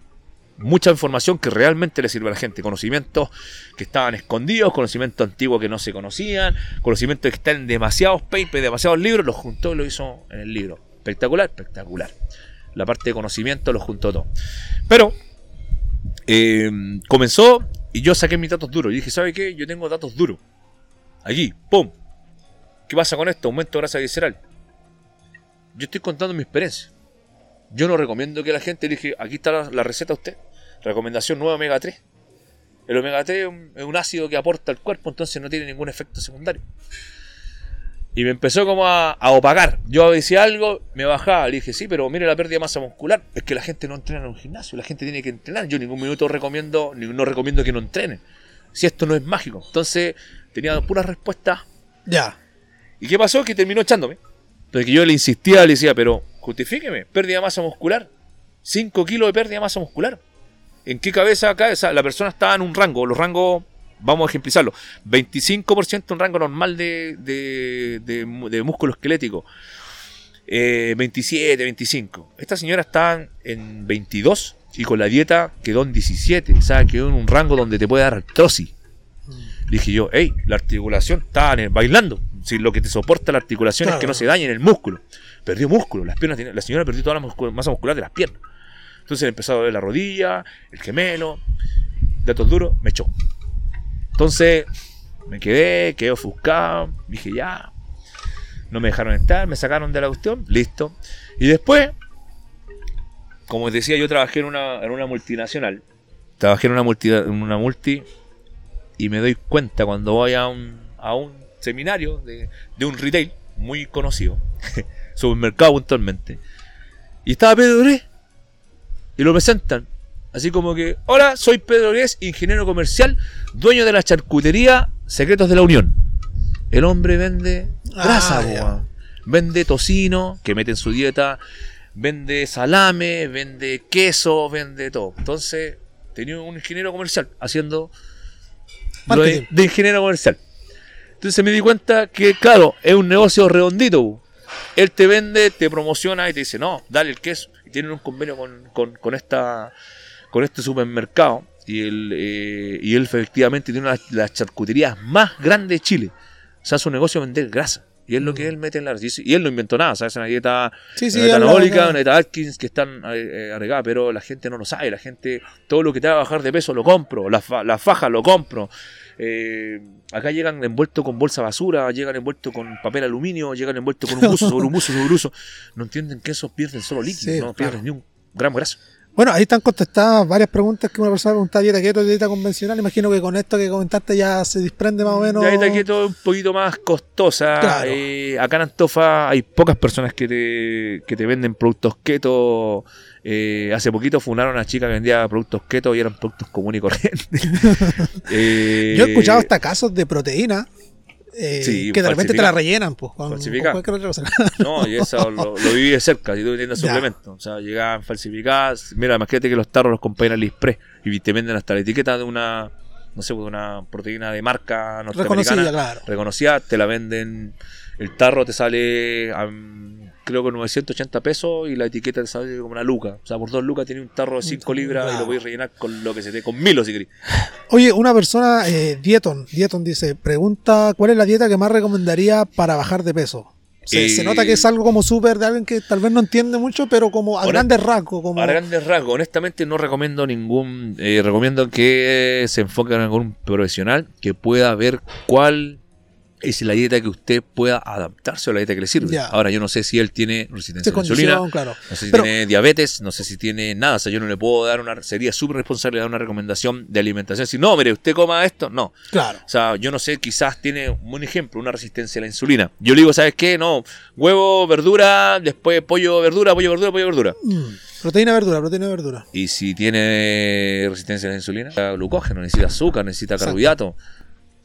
Azúcar obviamente de bajo índice glicémico, o sea, productos de bajo, perdón, de carbohidratos de bajo índice glicémico. Entonces es como demasiado irresponsable. Exacto. Ahora, podemos dar parámetros, siempre privilegiar las proteínas con verdura, no cortar los carbohidratos. Eso, eso lo el digo, los peor error como- es cortar los carbohidratos. Si tú quieres bajar de peso, no puedes cortar los carbohidratos. Mínimo carbohidratos en desayuno, si estás entrenando obviamente, en desayuno y después entrenamiento para la recuperación, pero las dietas de cero carbo son las peores. Claro, bajáis de peso, bajáis de peso, pero perdí masa muscular, la piel te queda como chicle y no tenía una recuperación, regeneración, nada, o sea, no tenía energía. Si la fuente vital del cuerpo es el glucógeno, es lo que nos da la energía para movernos, para hacer todo. Eh, bueno, hemos contestado muchas de las preguntas en base a las mismas preguntas que deja la gente. Eh, ¿Podríamos explicar cuáles son las funciones básicas de los macronutrientes? Porque la gente tiene mucho desconocimiento de... Mm, Yo creo que eh, lo vamos a enrear más que Ya, más que eh, volvimos y enganchamos el mismo micro y macro, o sea, nos vamos toma esa se, se, se traje- se trabaja en- base eh, a la edad, en, en base a la estatura, en base al metabolismo basal, o sea, Ya. eh, claro, el metabolismo basal. Entonces es enrear más a la gente. O sea, si Que- tú me preguntas, eh, que lo que digo yo es que de repente se, sat- se ta- satanizan mucho los carbohidratos. Entonces, como explicar para qué funcionan, tal Claro. vez a la gente le saque es ese... que claro, el micro y macro, eh, yo puntualmente, yo, yo puntualmente eh, lo estoy trabajando en este momento en mí. Eh, de acuerdo a mi metabolismo basal, que son la caloría que quemo en forma estática en actividades físicas no deportivas, eh, de acuerdo a mi edad, de acuerdo a mi estatura. Expliquemos qué es lo que es metabolismo basal. Yo sé lo que es, Eh, pero para son- la gente que metabolismo no- basal son las calorías que tú quemas en forma estática. en es como que si, no imagínense deportivas. ustedes... Tu energía para, para caminar, para pensar, para hablar, para moverte en el día a día, tu, tu gasto calórico diario. Entonces de ahí se comienzan a hacer los déficits. Ya yo gasto, no sé, pues 1300 calorías. En mi día a día normalmente. Claro, eso no- 1300. Hago un cardio, 500 calorías más. Ya estoy gastando 1800. Entonces, ¿cuánto tengo que comer? Si como, si gasto 1800 y de comida me doy 1500, tengo un déficit de 300 calorías, entonces voy a bajar de peso. Claro. Pero más allá de eso, eso es lo que enfoca en micro y macro, o sea, tratar de cuadrar. Pero es eh, mi visión particular, eh, es muy estricto, es muy estricto. Hay que, eh, yo creo que no es para una persona que en realidad normal, que quiera bajar de peso, en el sentido de que eh, no te podéis, no, son, son, es todo macriado, es todo exacto. Claro. O sea, es- para mí, imagínate, yo estoy en este minuto con macro, micro y macro, eh, peso hasta el huevo. Sí, pues, Es sí, desgastante, el huevo se pesa, no, se, no es por clara, entonces son 200 ml de huevo, yo que vendrían siendo como 9 huevos, 9 claras, 3 yemas, 100 ml de leche, eh, o sea, para una persona normal es tedioso. Y se va a yo tengo pero- fines competitivos. Claro. Entonces, si tú tienes fines competitivos, macro te pega bien, obvio, porque es la fórmula perfecta. Pero para mí, eh, personas que están comenzando el proceso, dieta por gramo, gramos de proteína, carbohidratos, carbohidrato y grasa por kilo peso corporal es como lo ideal. Ya, perfecto. Eh, como digo, es enrearlo si empezamos a pegar el micro. Claro, es claro, claro. mucho Es a la como persona forma así y como en realidad no es algo que esté, eh, no es que, o sea, no es que no lo pueda hacer, lo puede hacer.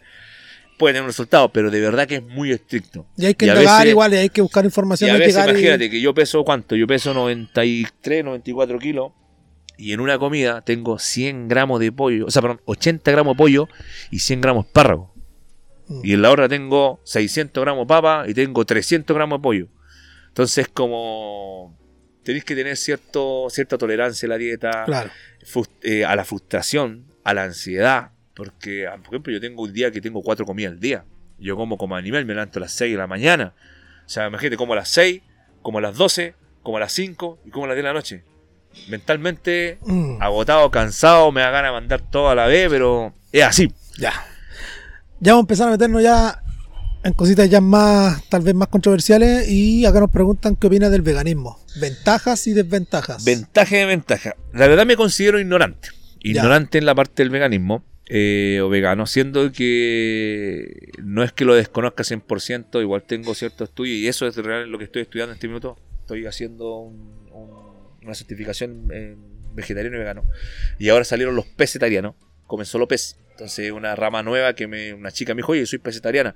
Entonces tuve Ya. que meterme... ¿No sería como vegetariano eso? Así como... No, es pesetariana. Son, solamente comen pescado. Pescado azul, pescado blanco. Pescado y salmón. Pero, no, pero a lo que voy yo es que con verduras, ¿cierto? Eh, sí, con, ciertas verduras. Ya. Puntualmente. Ah, ya, ya, Es ya. Vegetariano, claro, un vegetariano todavía come huevo, come pescado, come camarón, no come pollo y carne. El Mm. Exacto. vegano no come huevo, no come pescado, nada no derivado come de- leche, nada derivado. El vegetariano solo come pez. Entonces cada vez van saliendo y uno tiene que Claro, ir actualizando. Entonces, para mí, eh, honestamente, ¿por qué no trabajo? Yo no trabajo veganos, punto. Vegetarianos sí, Ya. porque el rango es más, es más amplio, pero veganos, veganos puntualmente porque uno, por el desconocimiento por la zona, acá son escasísimos los productos veganos.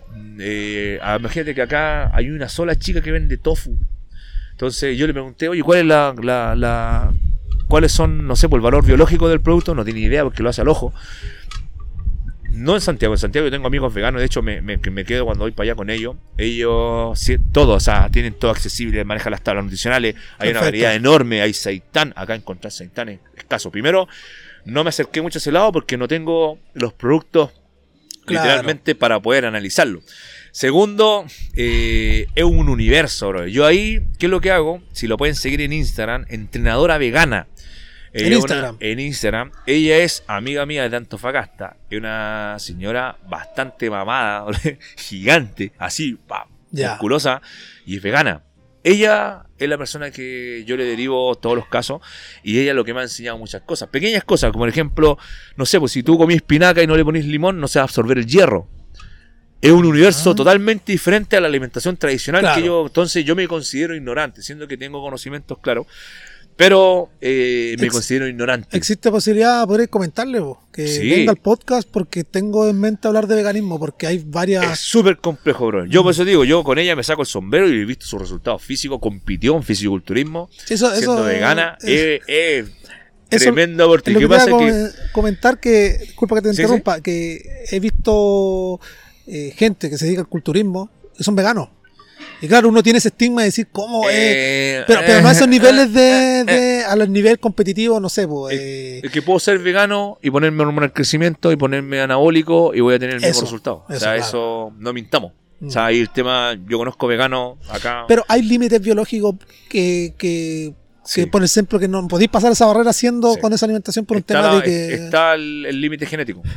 Ya. Yo que mi, mi límite genético no va a ser nunca, si soy un ectomorfo, una persona delgada, nunca va a ser 100 kilos natural. O sea, yo, impos- yo mi peso máximo naturalmente eran 75 kilos, 76 a todo rentar, que es lo que yo, antes de ponerme anabólico, es lo que yo llegué, de 43 kilos a 76, 77, fue mi máximo. Y de ahí seguía entrenando, yo entrené casi 9 años sin anabólico, Ya. natural, y hasta ahí llegué. Y no avancé nada más porque genéticamente hasta ahí, ¿no? Tomando anabólico, llegué a pesar hace poco, hace dos meses atrás estaba en 105 kilos. Y empecé ya a hacer los déficits, ya empecé a bajar, estoy en 90 y tanto. Ya. Pero imposible que yo llegue o tenga, tenga esta masa muscular de forma natural. O sea, no mintamos. Y eso yo, como digo, conozco un vegano acá en Antofa. Redes sociales, sí, el veganismo y todo, yo le vendo la pichicata. Entonces, eh, engaña a la gente. po. Eso- Engañáis eso porque es le estáis mostrando un concepto que no es. Claro, el veganismo, mira, yo lo respeto mucho. Yo igual soy animalista, me encantan los animales. Pero creo que uno tiene el poder de decisión mientras uno pase a llevar los, lo que, o respetar la opinión del otro, no hay Claro. problema. De repente el veganismo me ha tocado, a mí puntualmente, muy extremo.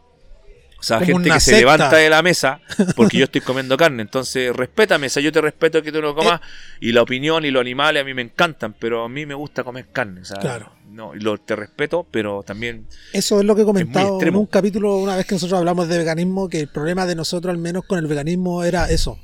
No es que tú tengas una dieta vegana, es el tema de que lo conviertas como en una secta, como una religión, que, que sea a ese toque. Entonces yo encuentro que ahí ese extremo ya está mal. pues. O sea, tú... y que todo extremo. Es como que yo me enoje porque tú estés comiendo pizza y yo, yo te dieta. Claro. No, no corresponde. O sea, creo que todos caemos en este mundo y como digo, hay una, hay una tremenda amiga y yo como carne y yo le digo, y ella me dice, mira Edu, eh, prueba esto. Probé seitán, probé tofu y me gustó y de verdad que bajé, no lo he eliminado, pero bajé mi consumo de 2 kilos o 1 kilo y medio de carne al día, bajé a 200 gramos.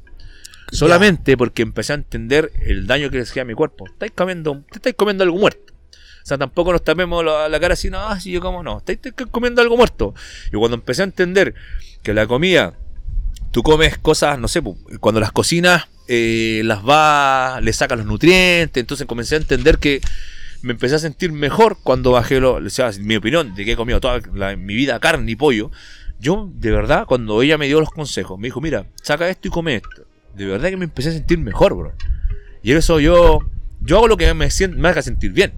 Entonces dije, oye, de verdad, ya no tenía esa guata gigante, oh, no estaba estreñido, no andaba mal genio. Y me di cuenta que era la carne. bo. No, no, no debe ser. Ya, sigo comiendo carne. De nuevo, nunca más tuve inflamación. Ya. Entonces lo bueno se respeta y se cambia, en mi caso, y lo sigo. O sea, me di cuenta que las verduras crudas que jamás comí, al ser, al ser, al, al colores vivo, yo comía brócoli. La, la clásica, pollo brócoli. Que es lo más rápido. Empecé a comer otras verduras, empecé a, a probar las verduras de manera natural, empecé a sentarme a comer, porque la vida de un fisiculturista es trabajáis, po. Comí en Sí, cinco sí, minutos, sí. atragantado. Ni siquiera disfrutáis, ni sabéis qué comiste. Empecé a tomarme el tiempo a ver qué estoy comiendo, a ponerle un poquito de cariño, porque el pollo al agua, listo, me lo como cocido, se acabó. Y empecé a disfrutar ser un fisiculturista, empecé a disfrutar hacer dieta, lo que yo siempre odiaba hacer dieta. Odio hacer dieta y odio hacer cardio. A mí no, si tú me preguntáis, yo empecé por otras razones. Fisiculturismo, empecé porque me gusta levantar peso y tenía fuerza. En fin, la parte estética vino después. Pero si tú me preguntáis, hasta hace un año atrás que la conocía ella, y venía con toda su onda vegana y todo el tema, y medio, a mí me, me piden harta asesoría de ese tipo, y yo no sin entender, e ignorante también, y me empezó a dar, como digo, unos consejos, y de verdad que me siento bien. ¿Sentiste cambio? Me siento personal? bien, brother. Claro. Estoy comiendo eh, no sé, verduras vivas. ¿Cachai? El consumo de pollo todavía no lo puedo sacar, pero eh, como pollo, pero estoy comiendo pescado, eh, verdura, empecé a tomar vitaminas. El tema de las vitaminas es súper esencial en- en- cuando tú eres vegano. O sea, la vitamina B, eh, la B12 es la, que no- es la que se obtiene de la carne, entonces tenéis que tenerla de manera exógena, sintética. Por eso los veganos tienen que tomar vitaminas. Si no, se le empieza a caer el pelo, Claro. se le empieza. Y ahora ahí hay un concepto también que es como. y que va al extremo. No, es que 100 gramos de lenteja tienen la misma cantidad de proteína que 100 gramos de carne. Efectivamente, tienen la misma cantidad de proteína, pero la cantidad de carbohidratos. O sea, tenéis Claro. 40, 50 gramos de carbohidrato por lo mismo 100 gramos y la carne no tiene nada. ¿Me entiendes? Entonces, Sí. la gente dice, ya, me vuelvo vegano para bajar de peso. Vaya a subir de peso. Porque estáis combinando lenteja con poroto y arroz. Yo tengo muchos amigos veganos. Oye, salgamos a comer, listo, ¿qué? Papa frita. Claro, no, Claro. no, no tienen, no es ca- No. pero es papa frita. Sí, pues, Entonces, claro. por general tienen, se potencia mucho el sobrepeso, las personas que muestran veganas, puntualmente acá en Antofagasta, que se muestran en redes sociales, son delgados de nacimiento, o sea, ellos son ectomorfos, pueden comer lo que sea y no van a engordar. Claro. Entonces se muestra igual una falsa expectativa. Mm. Y la parte, bueno, del, del maltrato animal lo comparto totalmente. eh, pero creo que en este mundo alcanzamos todo y tenemos que respetarnos. Pero sí, sí, sí tengo que reconocer que fue un cambio. Eliminé un kilo y tanto de carne de mi vida y de verdad me siento bien. Pararon los dolores de cabeza, pararon la inflamación, paró la retención de líquido y me siento mucho mejor. Eso lo tengo que reconocer que de verdad el cambio se nota. Mm. Hay que, hay, hay que traer una. Hay que traerla a ella, a la entrenadora vegana, y hablar y Lore. demitificar varias cositas porque Sí. hay, varias ignor- hay mucha ignorancia respecto al tema. eh, también hay mitos. Me, me refiero a la gente que no conoce el tema, tiene mucha ignorancia respecto a lo mismo. Así que eso, eso, eso queda pendiente. Eh, me gustaría ya meterme al tema de lo que conversamos fuera de grabación, que es el tema de lo anabolizante. Anabólico. Vamos a hablar así como al pan pan vino vino. No vamos a estigmatizarlo y vamos a decir la realidad. Vamos Sí, a hablar de sí, ventajas y desventajas. y, bueno, eh, ya me lo habéis mencionado durante la grabación del podcast que lo has usado.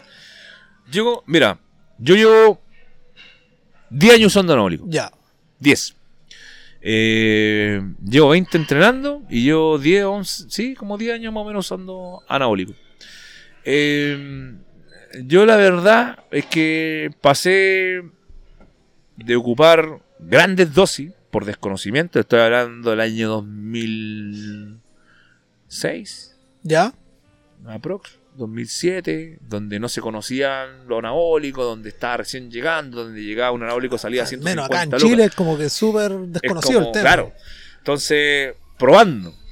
Ocupé mucho anabólico, ocupé mucho más anabólico, ocupé insulina, he ocupado anabólicos eh, que son muy fuertes, que te causan daño hepático. Cometí los errores básicos, que es no comprarme mis protectores, eh, no sé, protector testicular, protector eh, hepático, protector pancreático. Entonces pagué todo el noviciado que debería haber pagado eh, en su tiempo por el desconocimiento, Por porque yo no mismo, tenía ni claro. siquiera acceso a internet. No tenía- o sea, con ese, con eso te digo todo. O sea, yo entrenaba, caché que llegaron estos productos, alguien me dijo, oye Edu, mira, probemos un tipo que estaba metido ya en, en el cuento del anabólico. Pero él, y de hecho, hasta para él era como la novedad, porque estaba recién llegando todo. Eh, pro insulina. Y si tú te das cuenta, y ahora yo lo pienso, la insulina, el efecto secundario es muerte. Te puedes morir. Si te pasáis o te, o te da, no sé, pues te puede dar una hipoglucemia y, o una hiperglicemia y chao. Claro. O sea, jugué mucho con fuego. Pero eh, no te. O sea, lo que, lo que yo tiro ahora la, la raya para la suma. Y de decir, el anabólico no hace Milagro. el efecto. No. No, no.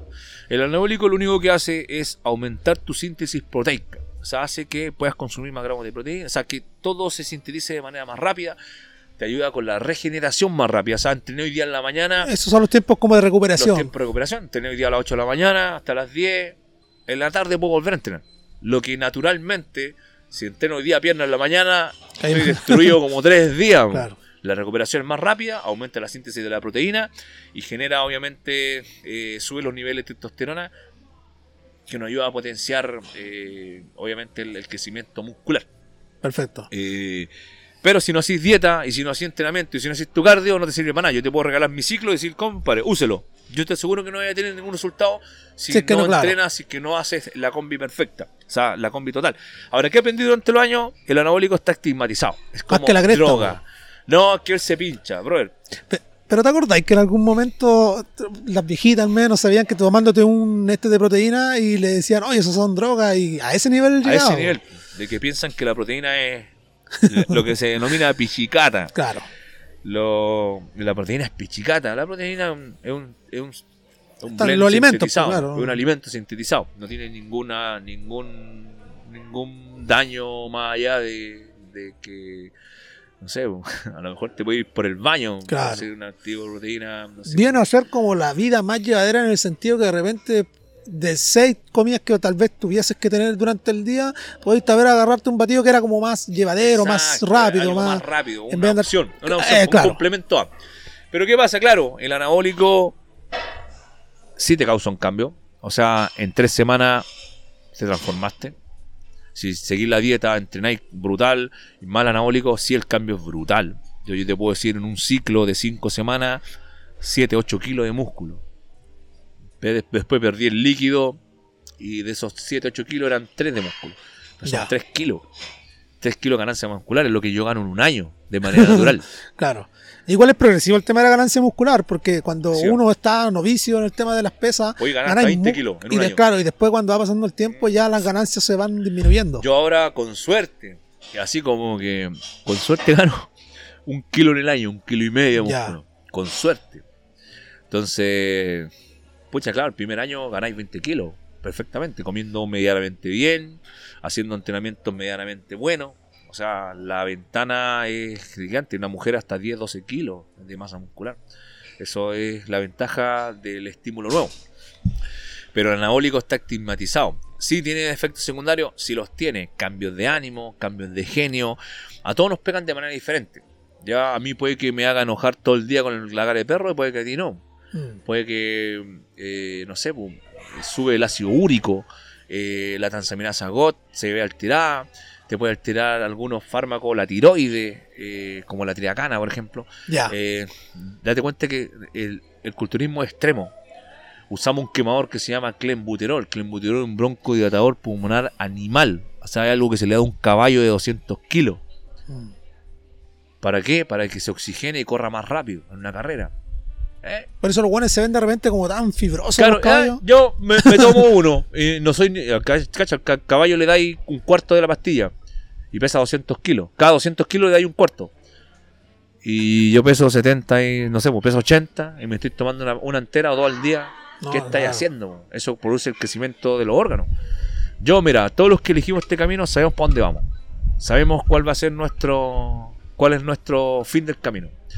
Y nosotros aceptamos lo que conlleva ser un fisiculturista. Yo tengo una artrosis en el hombro, grave. Tengo una enfermedad de 65 años. Yo tengo cuánto? 37.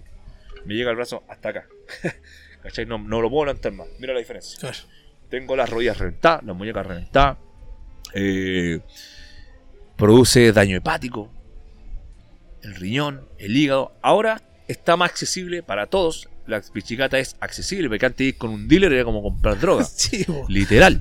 Te pescaban los pacos por un, no sé, po, por un, por un lipo 6 que venía el norteamericano, que venía con joambina y efedrina. Claro, bajáis 10 kilos en un mes. po. Ahora están todos esos prohibidos por la ley 20.000. Te preso. po. Hasta dentro de la ley de droga. Antes llega, antes llegaban los lipo 6, boom, volaban, era el boom. Yo compré una vez 100 lipo 6. 100 y los vendí en menos de 3 días. Porque bajáis 10 kilos. po. Traía jombina y efedrina. Efedrina es lo que pillaron a Maradona cuando corría como loco así. Sí. ¡ah! Te deja vuelto loco. Entonces bordeamos en el límite. Ahora hay más cosas, hay más accesibilidad, hay más información. Eh, tengo amigos con daño hepático, tengo amigos que se han muerto infantados, tengo amigos que se han muerto por ocupar insulina. O sea, eh, y lo único que he aprendido y lo único que rescato es que entre más viejo me pongo, menos dosis uso, menos frecuencia. Yo me pongo dos ciclos en el año. Hay que recordar que el tema de esto no es que se usen así como todo el año, son No, ciclos. Son eso, ciclos, eso hay que ciclos, detallarlo. Ciclos de 5 semanas, de 10 semanas. Antes me tiraba de 10 semanas. O sea, estamos hablando de 2 meses y algo. Después pasaban 3 meses, 2 meses más. Después pasaban 3 meses y me, así me iba todo el año. Y me di cuenta que, si tú me preguntáis ahora, la visión personal, eh, no es necesario. No es tan necesario, bro. Ocupo mu- yo creo que ocupo la cuarta parte que ocupaba antes. Sí me preocupo mucho del enteramiento, el cardiovascular y la alimentación. ¿Qué pasa? Que el anabólico igual te da ciertos beneficios. Eso, eso me gustaría sea- conversar. ¿Cuál, cuál es la parte buena de la otra cara? Eh, me tomo un copete y no pasa nada. Eh, me tomo unos quemadores de grasa, no sé, porque el butirol, no, bueno, la oxandrolona no es un quemador de grasa, pero puedo hacer un ciclo de definición, oxandrolona, trembolona eh, y óxido grasa a niveles brutales, me puedo Acostado. echar 5 o 6 kilos, claro. Te acelera. Imagínate que el clenbuterol te sube un grado la temperatura corporal. O sea, tu temperatura está en 36,9, te deja en 37,9, te deja con fiebre. po. Entonces tu termogénesis es brutal. Pero tiritáis así. Tiritáis, Sí. tiritáis. Entonces, ocupáis productos que son para el hipotiroidismo. Si tú ocupáis, por ejemplo, Eutirox y no tengo hipotiroidismo, me genera un hipertiroidismo por la dosis. Ahí está la triacana, que es AT3 o atiroxina, que genera un hipertiroidismo. Entonces vaya a bajar de peso sí o sí, porque estáis con la tiroide alterada. Sí. Pero después viene lo feo, pues, hermano. Después te das cuenta que mi voz, yo nunca tuve la voz grave. Yo hablaba medio chillón. Entonces, engrosamiento Claro. de las cuerdas vocales. Mi mandíbula nunca fue así. Yo era más peroncillo. Ahora tengo más Ah, cuadrada. Más Los rasgos como masculinos se definen más. Agromegalia, claro, eso es la agromegalia. Desarrollo de la mandíbula. Los dientes, casi todos los dientes quebrados, dañados, mis daños en los se dientes. debilitan. Donde va y- uno por la. Porque ya uno, Claro. así la fuerza, y empezáis a darte cuenta, el pelo, bro. Yo tenía el pelo hasta los hombros. bro. No estoy ahora, me, me estáis viendo, pelado. bro. Ya, sí. ¿Por qué? Porque el exceso de testosterona te bota el pelo. Por lo, por lo menos a mí no me ha pasado.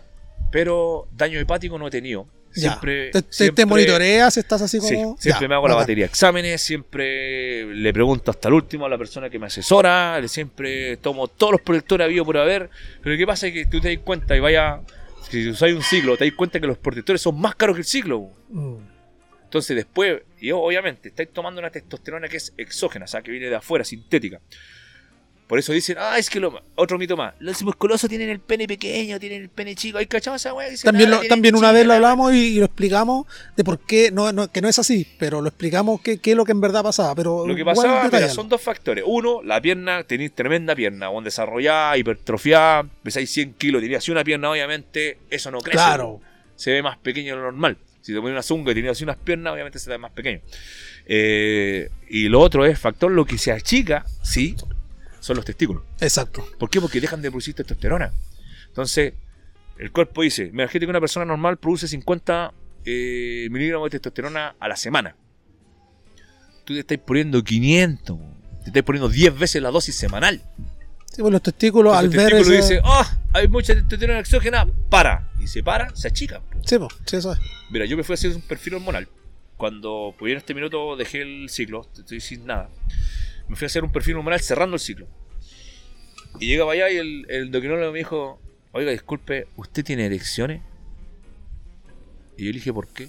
Me dijo, porque su testosterona, dijo, está en un nivel de 200 mínimo. O sea, tiene que estar entre los 400, entre los, perdón, entre los 250 y 200.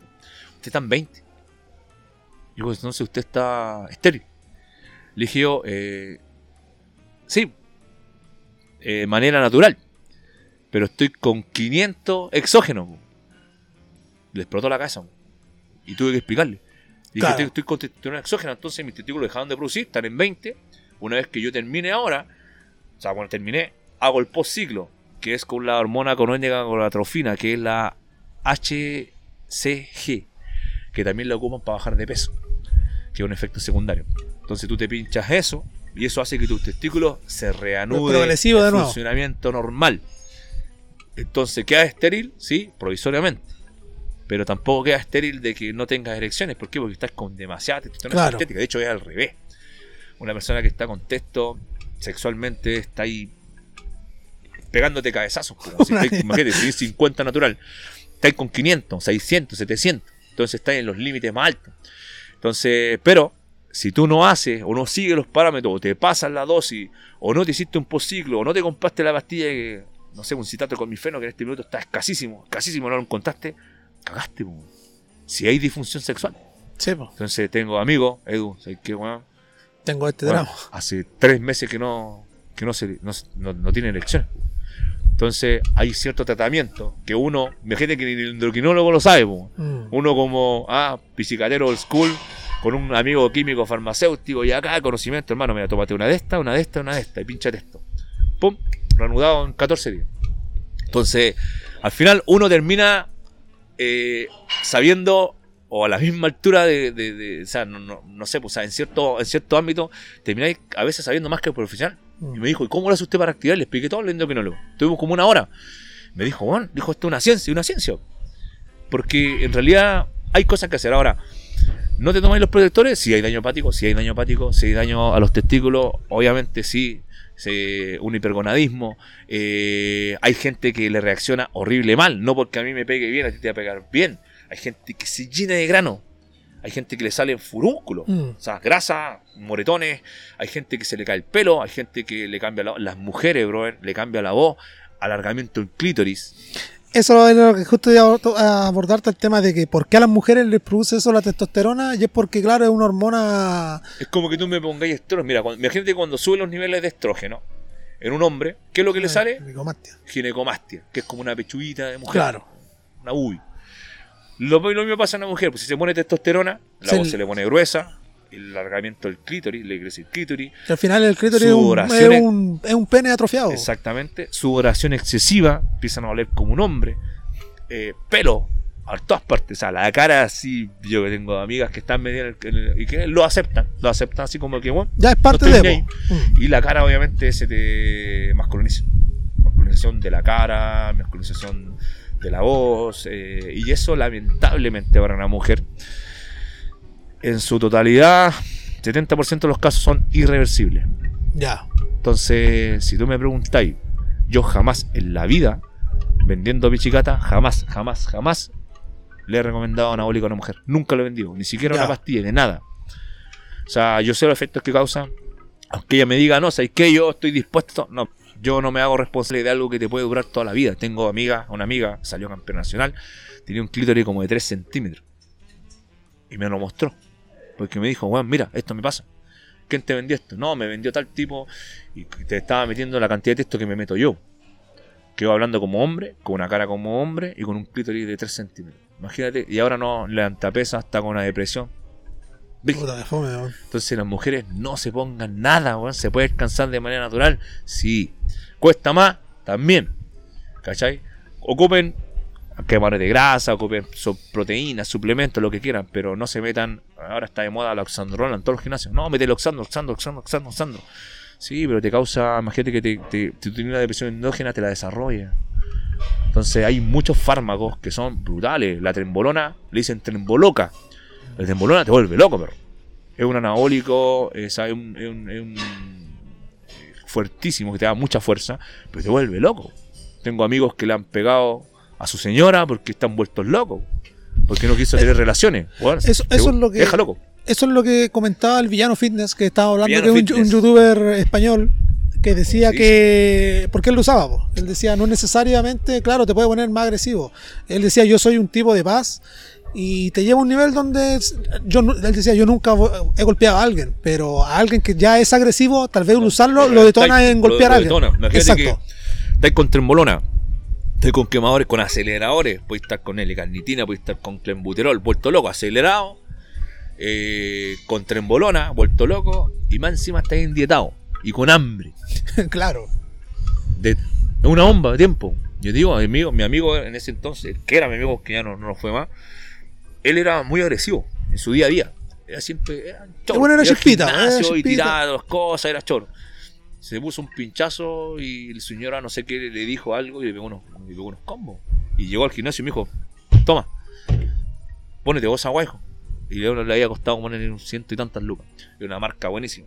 Me dice: Toma, pon esa agua. Bueno, dijo: Me quedo la mea cagada. ¿Qué te pasó, weón? Y yo me puse la misma, yo me la puse, me la regaló, me la puse. A mí no me salió.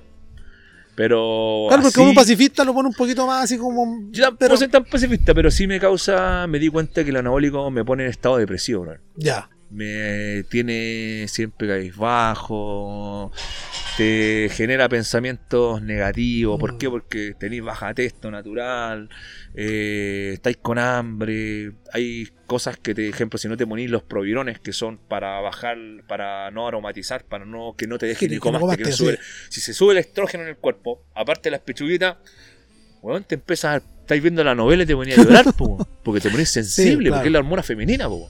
Entonces, de repente estáis sensible y no te dais ni cuenta y estáis llorando, weón, y estáis con depresión. Y que. Ah, y para acá, andáis en el gimnasio así. Y acá se dice, ah, te falta provirón.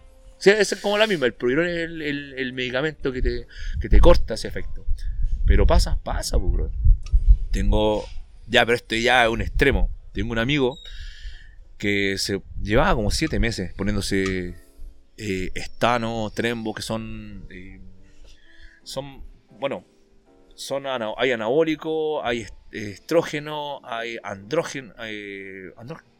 Entonces he estado usando una combinación que es muy alta en estrógeno. Ya. Que tenéis que usar protectores eh, fuertes, anastrozol, que ya son otra gama, para que no te deje nicomastia, para que no te altere el gene. Él no usó nada, lo ocupó por 7 meses. Y él me lo dijo, o sea, salió de la boca de él, no yo estoy inventando.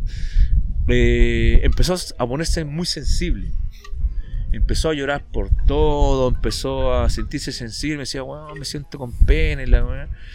Y un día, esto es así, nunca lo había contado. Perdona, ah, perdona el nombre y apellido. No, pero sabe, Eh, sabe quién es. Sí. Y él es gay ahora. Y él tenía pareja, tenía en su momento, y me dice, ¿sabes qué? No tengo ganas de tener relaciones con mi mina. Y ¿sabes qué? No tengo ganas de... Se le empezó, claro, los niveles de estrógeno y le salió ginecomastia.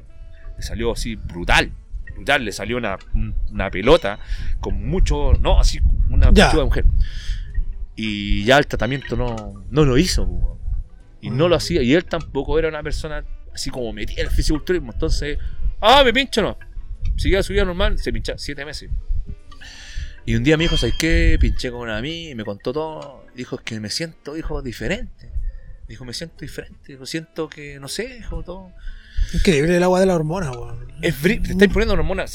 Cuando hace, no sé, pues si las personas que son trans, tengo varias amigas que, o amigos que Ellos han hecho hacen la transición. de. Se ponen névido, que es texto del mil miligramo, ¡pum! Y se, mascula- se, masculiniza- se masculinizan. eh, con el névido, por ejemplo. eh, hacen su transición, son mujeres y después las veis hasta con, hasta con músculo. Sí. aprovechando el boom de que te está poniendo texto. Mm. Y lo mismo en mujeres, se ponen, o sea, en, en- en hombres se ponen estrógenos, se feminizan. Acá, bueno, hay una chica súper cercana eh, que es parte del gym. Eh, esa chica, si yo no te digo, yo- es una chica. Ya. Y para nosotros eso es. ¿Cachai? Nosotros nunca hablamos desde el minuto uno. De hecho, tratamos de siempre preguntarles porque de repente uno es. No es que lo haga de malo, pero no, sabéis pues, cómo. Puede cagarla de repente, Puedes claro. cagarla. Pues, eh, eh, yo dije, oye, eh, ¿cómo, te, cómo, ¿cómo crees que. ¿Cómo te llamas? No, tanto. Y dije, ¿pero cómo te gusta que te digan? Porque obviamente me dijo su nombre de hombre. Claro. No, me gusta que me digan tal. Ese es su nombre. Ese es su nombre. Entonces, y hemos visto todo su proceso. Perro, o sea, era, no sé, muy masculino, rasgos fuertes. Ahora es una mujer. Ya. Pero es un cambio brutal, o sea, si no, hasta la voz. Entonces, las hormonas son brutales. Brutales, brutales, brutales. Y ahí tenéis la otra hormona, la hormona del crecimiento, que es la que hablábamos recién que ocupan los Mm. tipos. Tú te pasáis las dosis o tenéis, no sé, un, un nódulo, se te puede desarrollar un cáncer de golpe. Entonces tiene, todo tiene un, el, el extremo y no son, no son, o sea, no es, no es el uso. El, el anabólico se creó con otros fines. Para problemas de crecimiento, la hormona del crecimiento también, para problemas. eh, imagínate que los, los anabólicos se desarrollaron para alcanzar un, un- un- un rendimiento extra. En la Segunda Guerra Mundial, con la de los Juegos Olímpicos. Entonces hay un montón de. Pero se malutilizan. Claro. Productos que son para. Imagínate que acá en el culturismo está tan, está tan, puta, disculpa la palabra, prostituido, weón, que tú veis tipos con un inhalador. Inhaladores de eso para Sí. gamba. Van a entrenar, dos inhalación, ¡pum! ¡Pah! Tiras prueba banca. ¿Por qué? Porque te abre la. Sí, po. te provocan una mejor oxigenación. La morfina. ¿Tú sabes lo que es la morfina? La morfina es uno de los.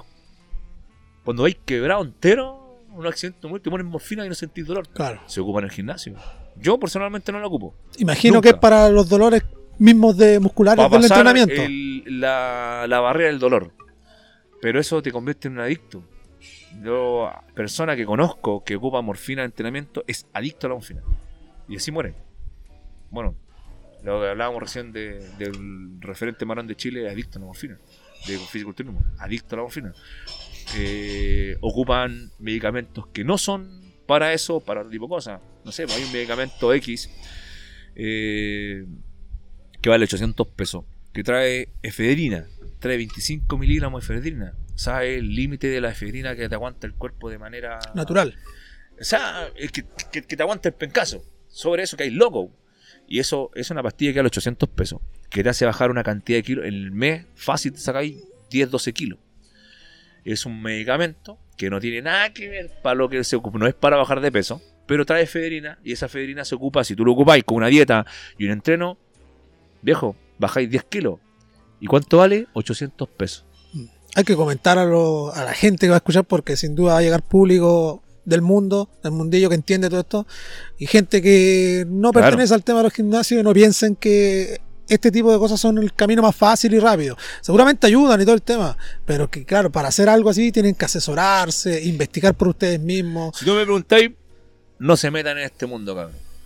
Hagan la cosa. Mira, yo, independiente que puedo ser, quizás, a lo mejor dicen, ah, este loco está hablando, por, ah, usa de todo y ocupa de todo, y me dice, y no me lo recomienda. Yo no te lo recomiendo, hermano. Es como el cigarro, es como que tú podés fumar, te gusta tal vez fumar, pero tenés que ser lo bastante maduro para decir, bueno, esta agua hace mal, no lo Sí, hagas. A mí nosotros- me gusta, mira, pero nosotros sabemos mismo. que esto hace mal. Nosotros sabemos que el entrenamiento excesivo, como lo hacemos nosotros, dos entrenamientos al día, las cargas excesivas, nos van a reventar las articulaciones. Ya las tengo reventadas. Nosotros sabemos que el uso anabólico tiene un, un efecto eh, acumulativo. Después ya llegando a los 50, cin- ahí te empieza a pasar la factura. Mire, compadre, usted ocupó esto, mire cómo está su riñón, mire cómo está su colesterol. Claro. El anabólico te suben el colesterol a las nubes. Te dejan como que fuera un, eh, como que tuviera brazo. Entonces, uno sabe para dónde va. Eh, ¿Puedes tener problemas de disfunción sexual? Sí, puedes tener disfunción sexual. En mujeres, ¿puedes masculinizarte? Sí, puedes masculinizarte. Puede que a tu amiga no le pasó nada, pero a tu otra amiga sí le pasó. Al azar.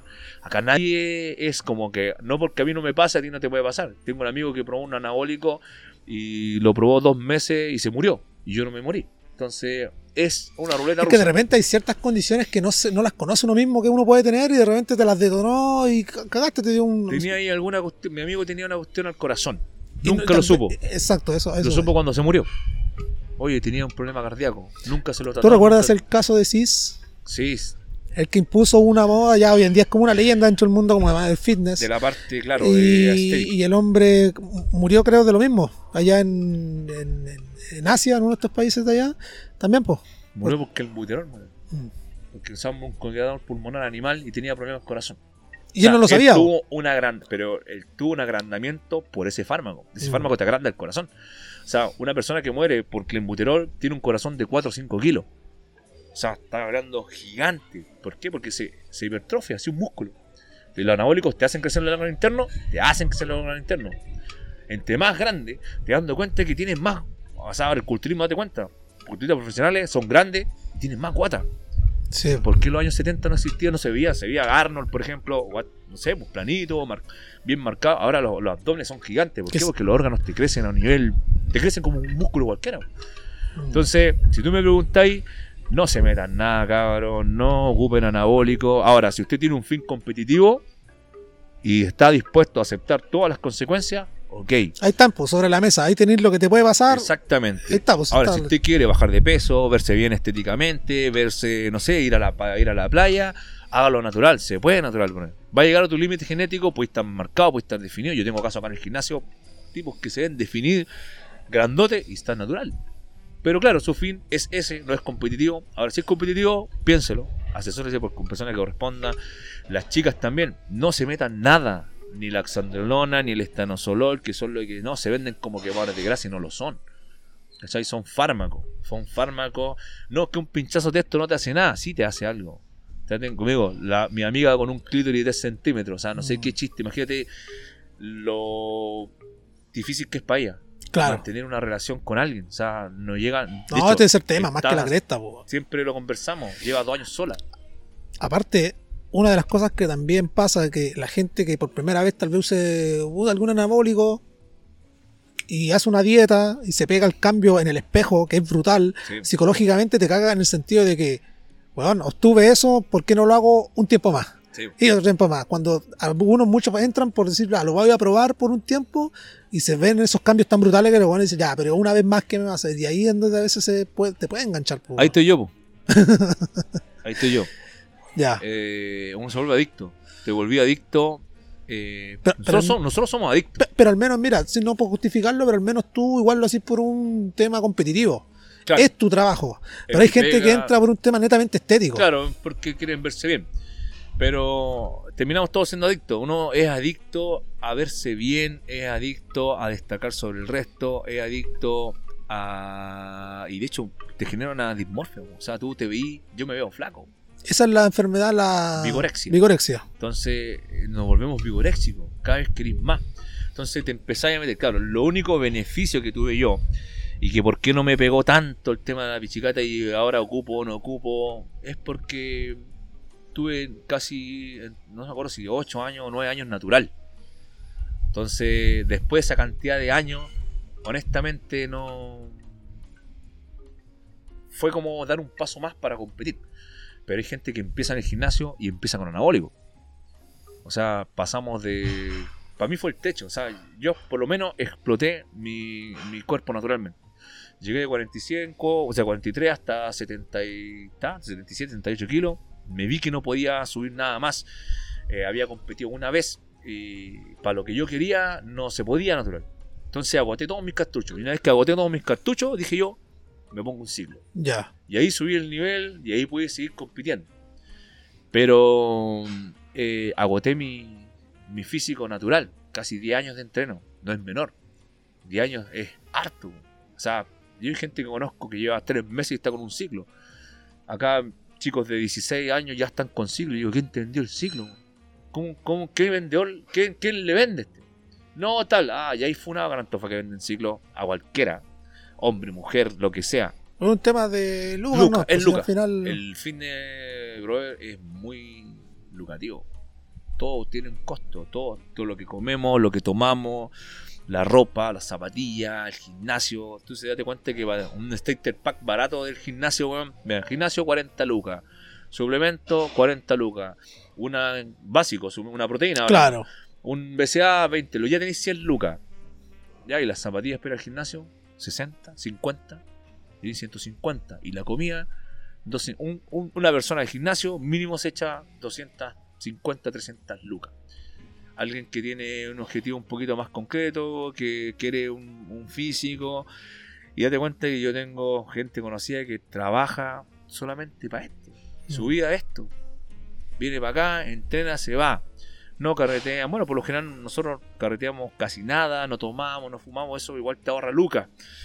Pero es solitario el mundo del culturismo. Mm. Solitario, te- tenéis que entrenar todos los días y que igual te, mira, no es discriminación, pero si empezáis a hacer, se te empiezan a ir los amigos, porque te encuentran fome, te empiezan a decir, ah, ya vaya a comer, cuesta encontrar pareja, una pareja que te, que te, que te entienda, que tú entrenáis dos veces al que te vaya a entrar a las 6 de la mañana, hacer una hora y media cardio, después entrenáis, después volví a entrenar, y que no vaya a comer lo que te sirve tu suegra, o que no vaya a comer, no sé, por lo que van a un restaurante y piden, que andes con tus viandas comiendo en la mica donde te pille, que, no sé, ¿cachai? Todo, es un todo Mm. Un deporte extremo. Si sigue siendo un deporte extremo. Entonces la recomendación es háganlo de manera natural, saquen su máximo. Si quieren competir, háganlo, pero con los cuidados. Ahora está toda la información, bro. Hasta Sí, todo, hoy en todo, día- todo. O sea, si te cagáis un riñón, es porque no leíste nada. O sea, hay un montón de informaciones. Y de hecho, hasta las farmacias ahora traen la accesibilidad de comprar lo que antes era mercado negro, buscarse un, no sé, un protector era mercado negro. Ahora lo podéis comprar en cualquier farmacia. Ya Perfecto. está todo cercano. Cercano, cercano. De hecho, todo, si date cuenta que hasta suplemento vende la farmacia ahora. Sí, Pero es un mundo complejo. complejo. Complejo. Ya llevamos dos horas. Creo que lo hicimos redondito. ¿Crees que nos faltó algo por tomar? Eh, Contestamos, tomamos hasta el método Gres, así que no creo que nos esté quedando. Mira, una pregunta súper frecuente es que me llega así, pero creo que todas las semanas. ¿Ya? Herbalife. Nosotros hablamos de eso ya. Herbalife. ¿Qué pasa con Herbalife? Mira, yo les puedo dar una visión súper cercana porque yo trabajé para Herbalife. Trabajé haciendo los grupos de entrenamiento. Esto fue por ahí por el 2015. Tuve. Lo primero que hice fue dejarles claro que yo no iba a promocionar el producto. Y yo hacía clases en la calle. Y alguien, no sé, me habrá tomado una foto, algo, algo se movió. Yo tenía varios grupos de entreno en Antofa. Tenía uno en Nicolás Tirado, ¿Ya? uno en la Playa Paraíso y uno en el balneario. Cada grupo era entre 50 y 100 personas Harto. harto. Entonces, yo hacía tres clases al día y eso de eso vivía. No tenía el gimnasio, no tenía nada. Estaba ahí en la, en- en la calle. Entonces, a alguien le llegó la idea y vino el gerente de Herbalife y me ofreció hacer los grupos de entrenamiento. Y empezar a desarrollar un formato. Yo generé un formato. Desarrollé un formato de entreno. O sea, yo voy, hago una clase, explico, eh, no sé, para qué sirve la proteína y le entrego una proteína a la persona. Y la persona, como me engancha con la proteína, también la puede consumir en su casa. Entonces le engancho un tarro. Entonces era un negocio perfecto. A mí, como digo, yo a veces yo cobraba dos lucas, tenía 100 personas, me ganaba 200 mil pesos. Y a mí la proteína me salía a 40 lucas, me quedan ciento y tanto. Es un negocio redondo. Claro, tenéis que tener, obviamente, la capacidad de hacerle clases a 100 personas, la publicidad. Yo no me demoré un, un día, me demoré años en que la gente me creyera, Claro. estando en la calle, que me vieran. Y, o sea, un- años que me demoré en poder tener una clase con 100 personas. Entonces les vendí el formato. Y eso me dio la oportunidad de probar todos los productos por ahí. Todos, incluso productos norteamericanos, el aminogen, productos que no están acá en Chile. Eh, probé todo, lift off. Hay productos, mira, el- seamos sinceros y concretos también. El Herbalife no es un producto malo. El Herbalife es un producto que trabaja a base de déficit calórico.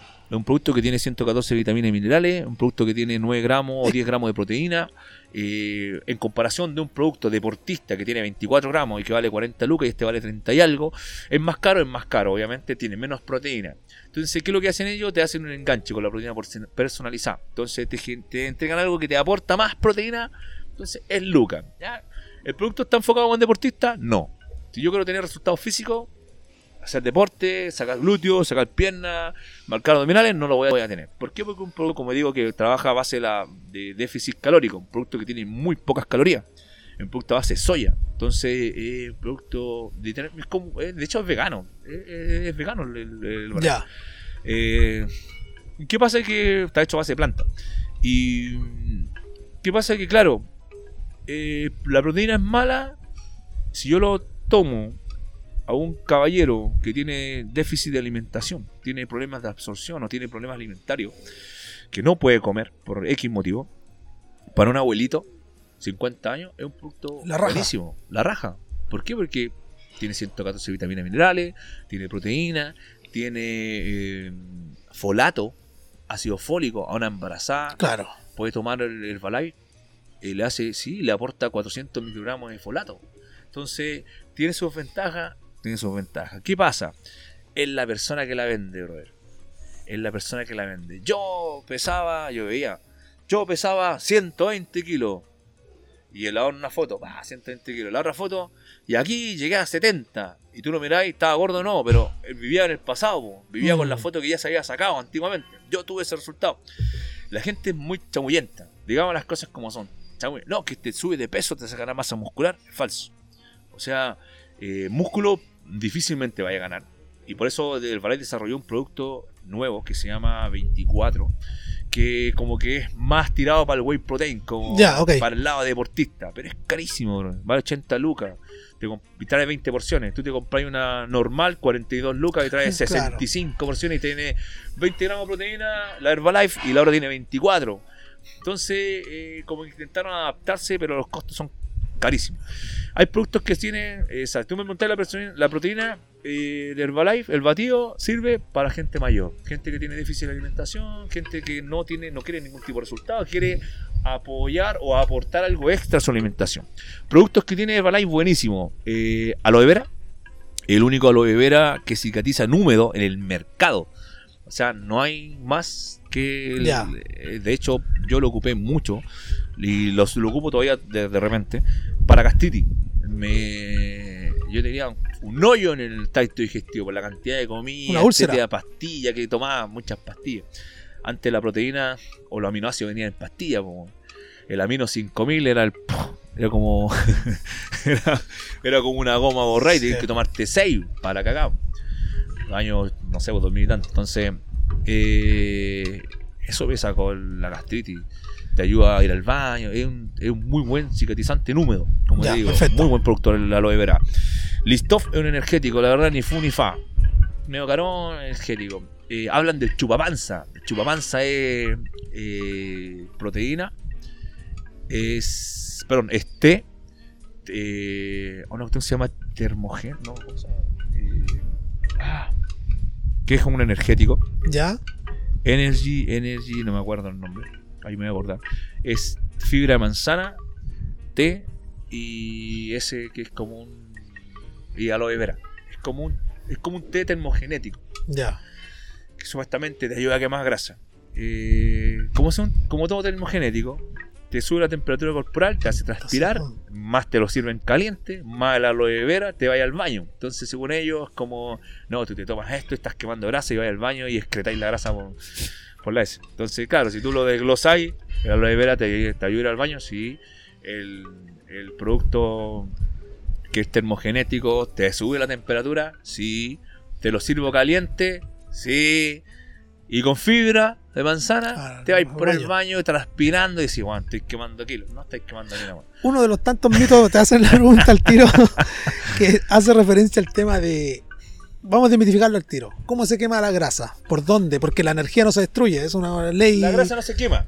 Partamos esa grasa. Partamos esa base. La gente dice quemar grasa. La grasa no se quema. La grasa se oxida o se beta oxida. ¿Cuál es la diferencia? Y ahí nos podemos agarrar a combo. El cardio en ayuno y el cardio por entero, el cardio en otro día.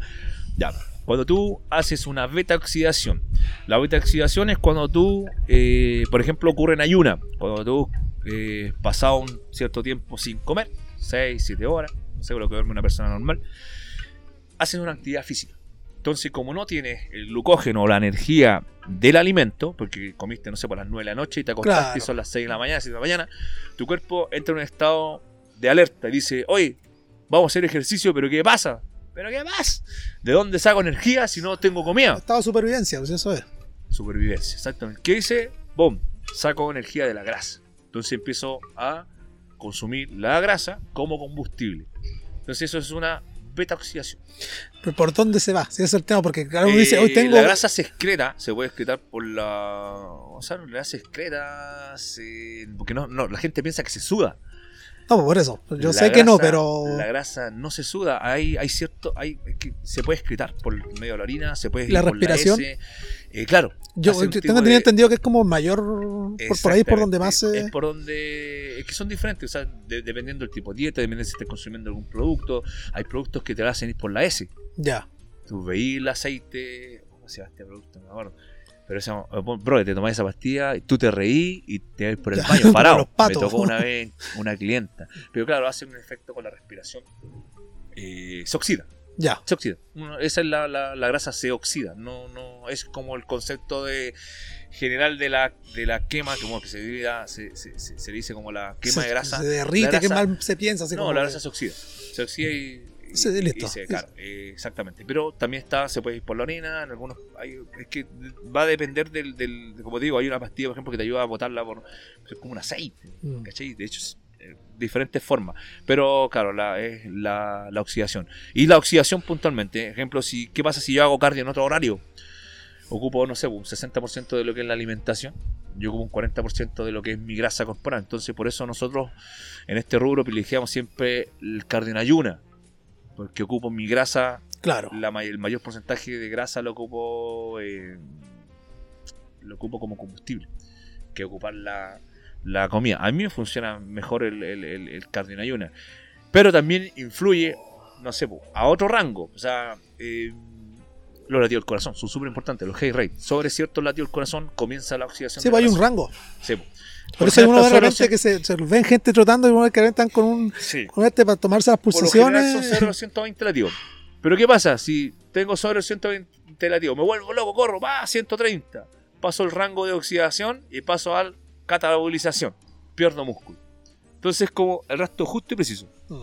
Ya, entre los 120, ese, pero se saca de manera personal. Hay una fórmula que es para sacar por cada persona, de, Claro. dependiendo su todo, su todo, o sea, es personalizado. El mío está entre los 120 y 100 entre los 111 y los 120. Ese es mi rango de oxidación.